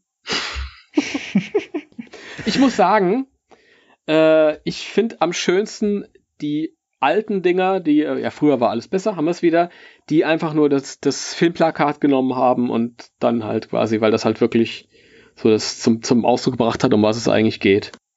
Ja, definitiv. Ja. Für mich gibt es da zwei Varianten. Ähm, zum einen eben auch die Variante, die du eben genannt hast, weil das halt mhm. einfach ein prägnantes Motiv ist. Ja. Auch wenn Winston auf dem Motiv fehlt, aber naja. Ähm, Leider. Wobei ich tatsächlich auf drei Ver Versionen sogar gehen würde. Es gibt ja auch Veröffentlichungen, wo einfach nur ganz schlicht das Logo vorne drauf ist, mhm. mit dem Spruch They're ja. here to save the world. Ja. Ähm, finde ich auch sehr schön, weil das wieder diese einfach prägnant das, das Logo ist, passt alles drin. Da kann man eigentlich nichts falsch machen vor diesem schwarzen äh, Background. Ähm, dann würde ich aber auch diese neueren Pop-Art-Steelbooks nennen. Da finde ich das zum ersten Film auch sehr schön. Da ist ja, ja diese, diese äh, Bibliotheksszene drauf ab, ja. abgebildet und das, das ist einfach genial. Also habe ich erst gestern in der Hand gehabt. Ich, ich habe mich natürlich vorbereitet. Natürlich. ja, das, das stimmt. Äh, die finde ich auch am schönsten. Da finde ich halt auch schön, dass du halt zum ersten Mal alle drei Filme in einem Stil halt nebeneinander stellen kannst.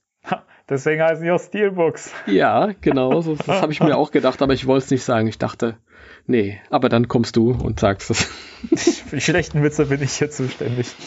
Nee, ich, ich finde das schön, die sind, die sind mal alternativ, das ist äh, eine neue Herangehensweise und ähm, es ist das Beste, was es so gab in den letzten 15 Jahren, weil ich muss ja auch ehrlich sagen, diese ähm, lieblosen DVD- und Blu-ray-Cover der letzten Jahre fand ich alle ganz grässlich.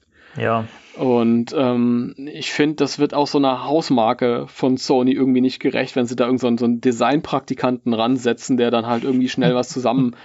Also dieses Cover da mit dem, mit dem grünen Flabber-Hintergrund.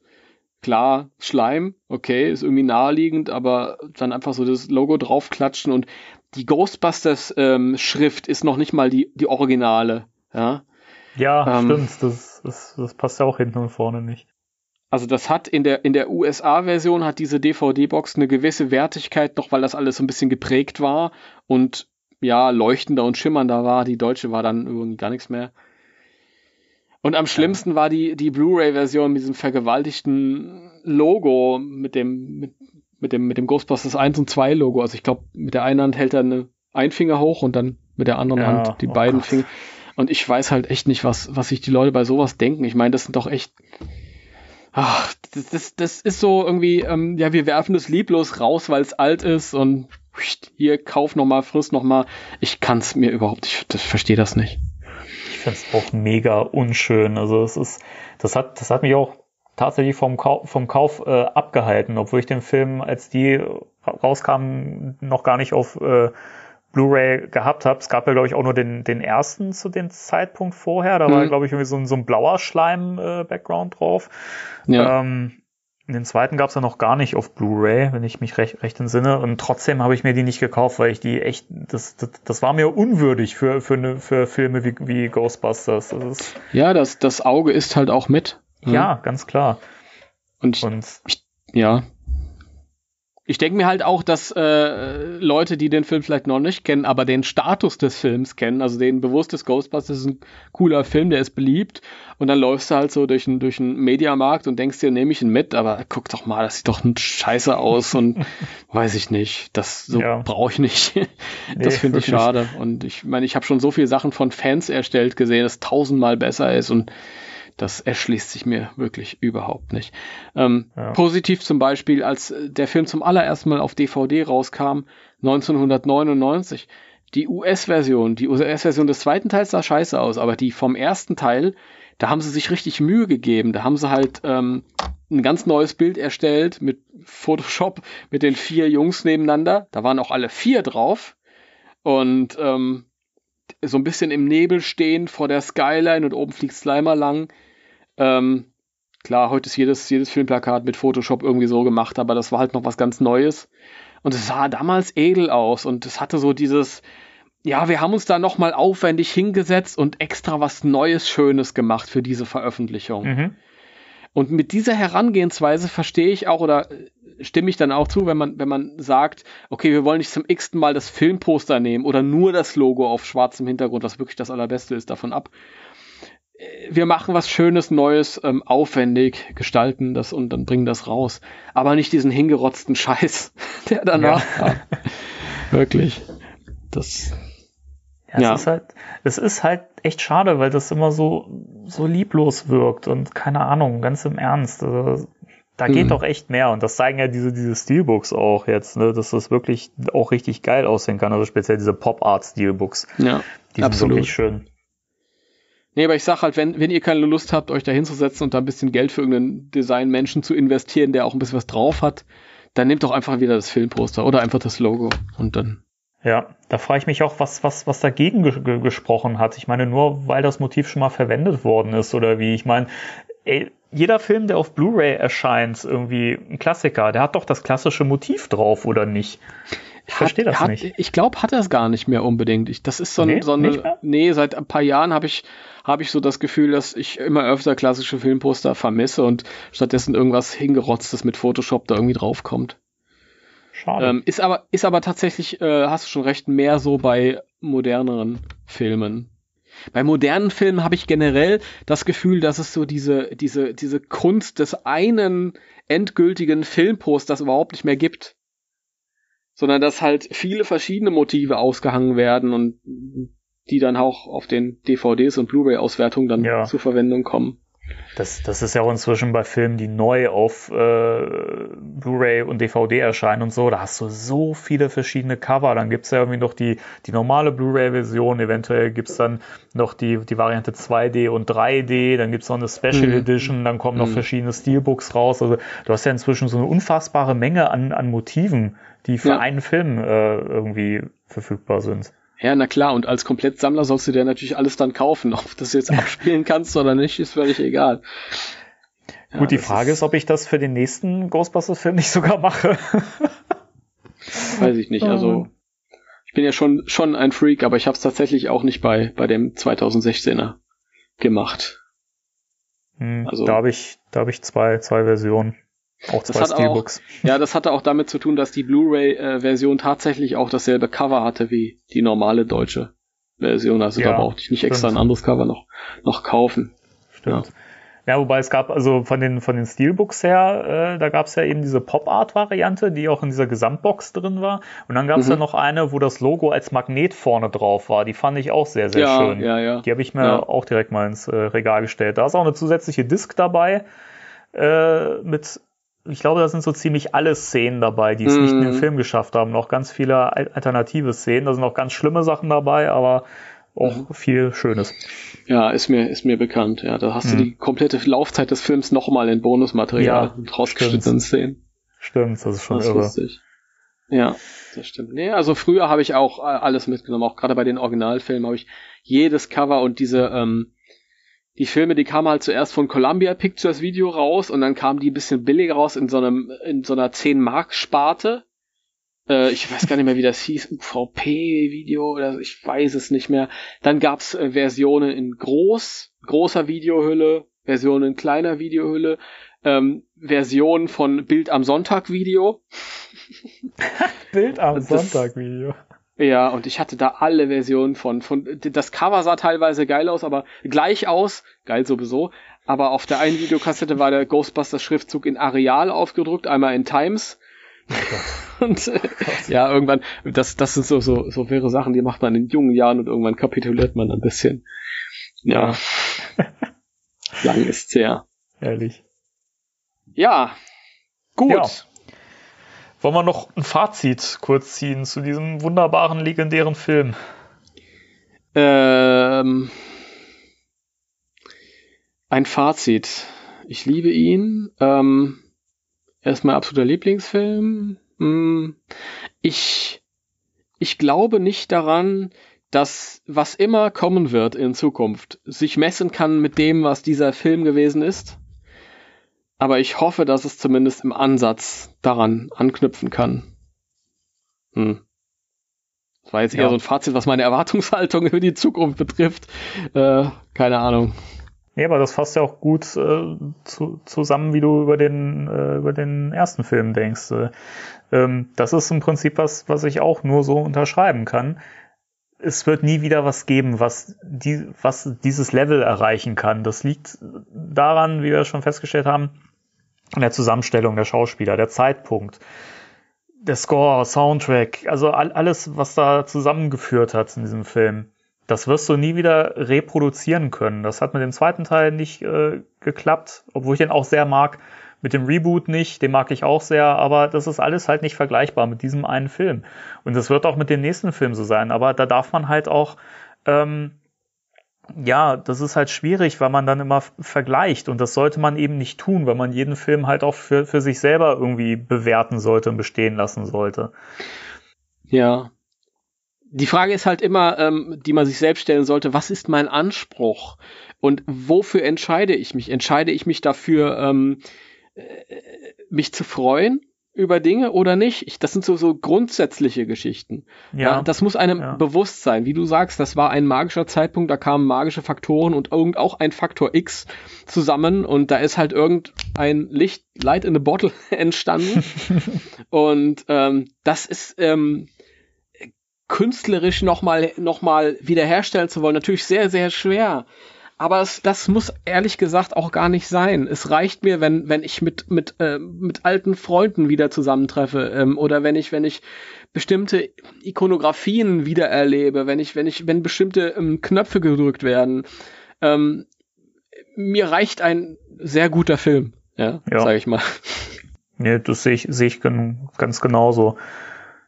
Das ist halt, das ist doch wie mit, mit, mit Jurassic Park oder so, ja. Da, da wird sich auch nie wieder im Film mit dem ersten messen können, weil da auch alles zusammengepasst hat und perfekt war, ne? Und so ist es ja. hier eben auch. Und ähm, das heißt ja nicht, dass man eine Reihe oder dass man eine Franchise nicht fortführen darf oder sollte. Ich finde, das sollte man, weil Ghostbusters eben auch so viele Facetten bietet, wie wir ja heute in diesem ausführlichen Podcast auch festgestellt haben, mhm. steckt ja viel, viel mehr drin. Mhm. Und ich finde, das sollte man auch weiterhin fortführen und, und mehr draus machen. Nee, es ist halt auch, auch äh, vor allem, wenn ich, wenn ich jetzt den ersten Film als Anspruch nehme für alles, was kommt, dann ist das all, ja, gegenüber allem, was kommt, unfair. Vor allem, was die, weil die neuen Sachen halt ihre eigenen Ansprüche haben, ja, denen genau. sie auch sehr, sehr ähm, gut gerecht werden können, wie zum Beispiel jetzt der, der, der ähm, Ghostbusters äh, Answer the Call, äh, zu dem wir dann später noch kommen werden, der auch äh, auf seine Art und genau. Weise gut ist. Ja. ja wenn nicht so gut wie der alte war, auch generell als Film nicht so gut, aber durchaus seine Berechtigung hat, aus den Gründen, zu denen wir dann kommen. So ist es. Ja. Ja. Amen. ja. Ja, das ja. war's dann. Das war's. Timo, ah. vielen Dank. Ja, ich habe zu danken, wie immer. wie immer. Für, nee, äh, hat mir wieder mal sehr großen Spaß gemacht. War schön, dass man wieder sein Herz hier so ein bisschen ausschütten durfte. Ja. Ich, wir machen jetzt Schluss und dann fallen mir noch ganz, ganz viele Sachen ein, die ich auch noch hätte erzählen können, aber. Wie gesagt, das ist nicht das letzte Mal, dass wir über diesen Film gesprochen haben. Wir werden ganz viele Themen, die wir in, nächsten, in der nächsten Zeit auch in eigenen Podcasts angehen, die greifen wir wieder auf, weil wir nie alles in einem Podcast un unterbringen können. Das, ähm, es gibt einfach so viel zu erzählen drüber.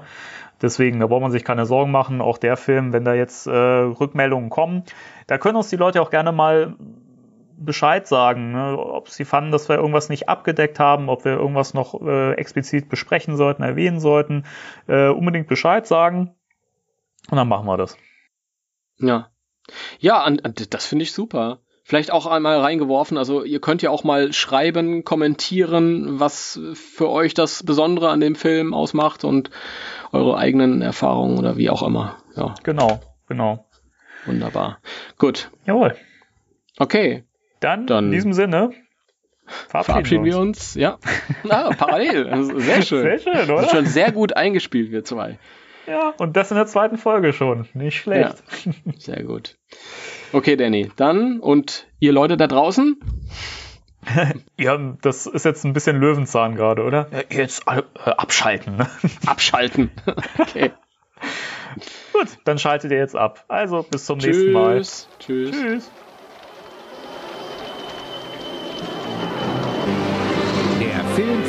In Sat 1.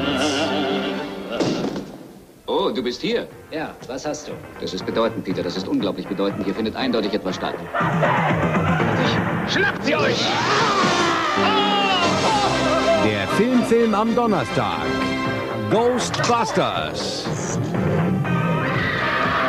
Hallo Geisterjäger. Wir haben einen! Es gibt sie also doch. Geister treiben ihr Unwesen. Drei Wissenschaftler als Geisterjäger im Kampf gegen kleine grüne Kobolde und seltsame Materie. Warnung an alle Geister. Der Filmfilm. Donnerstag 21.15 Uhr in Sat 1. Ghostbusters. Gut geschossen, Cowboy.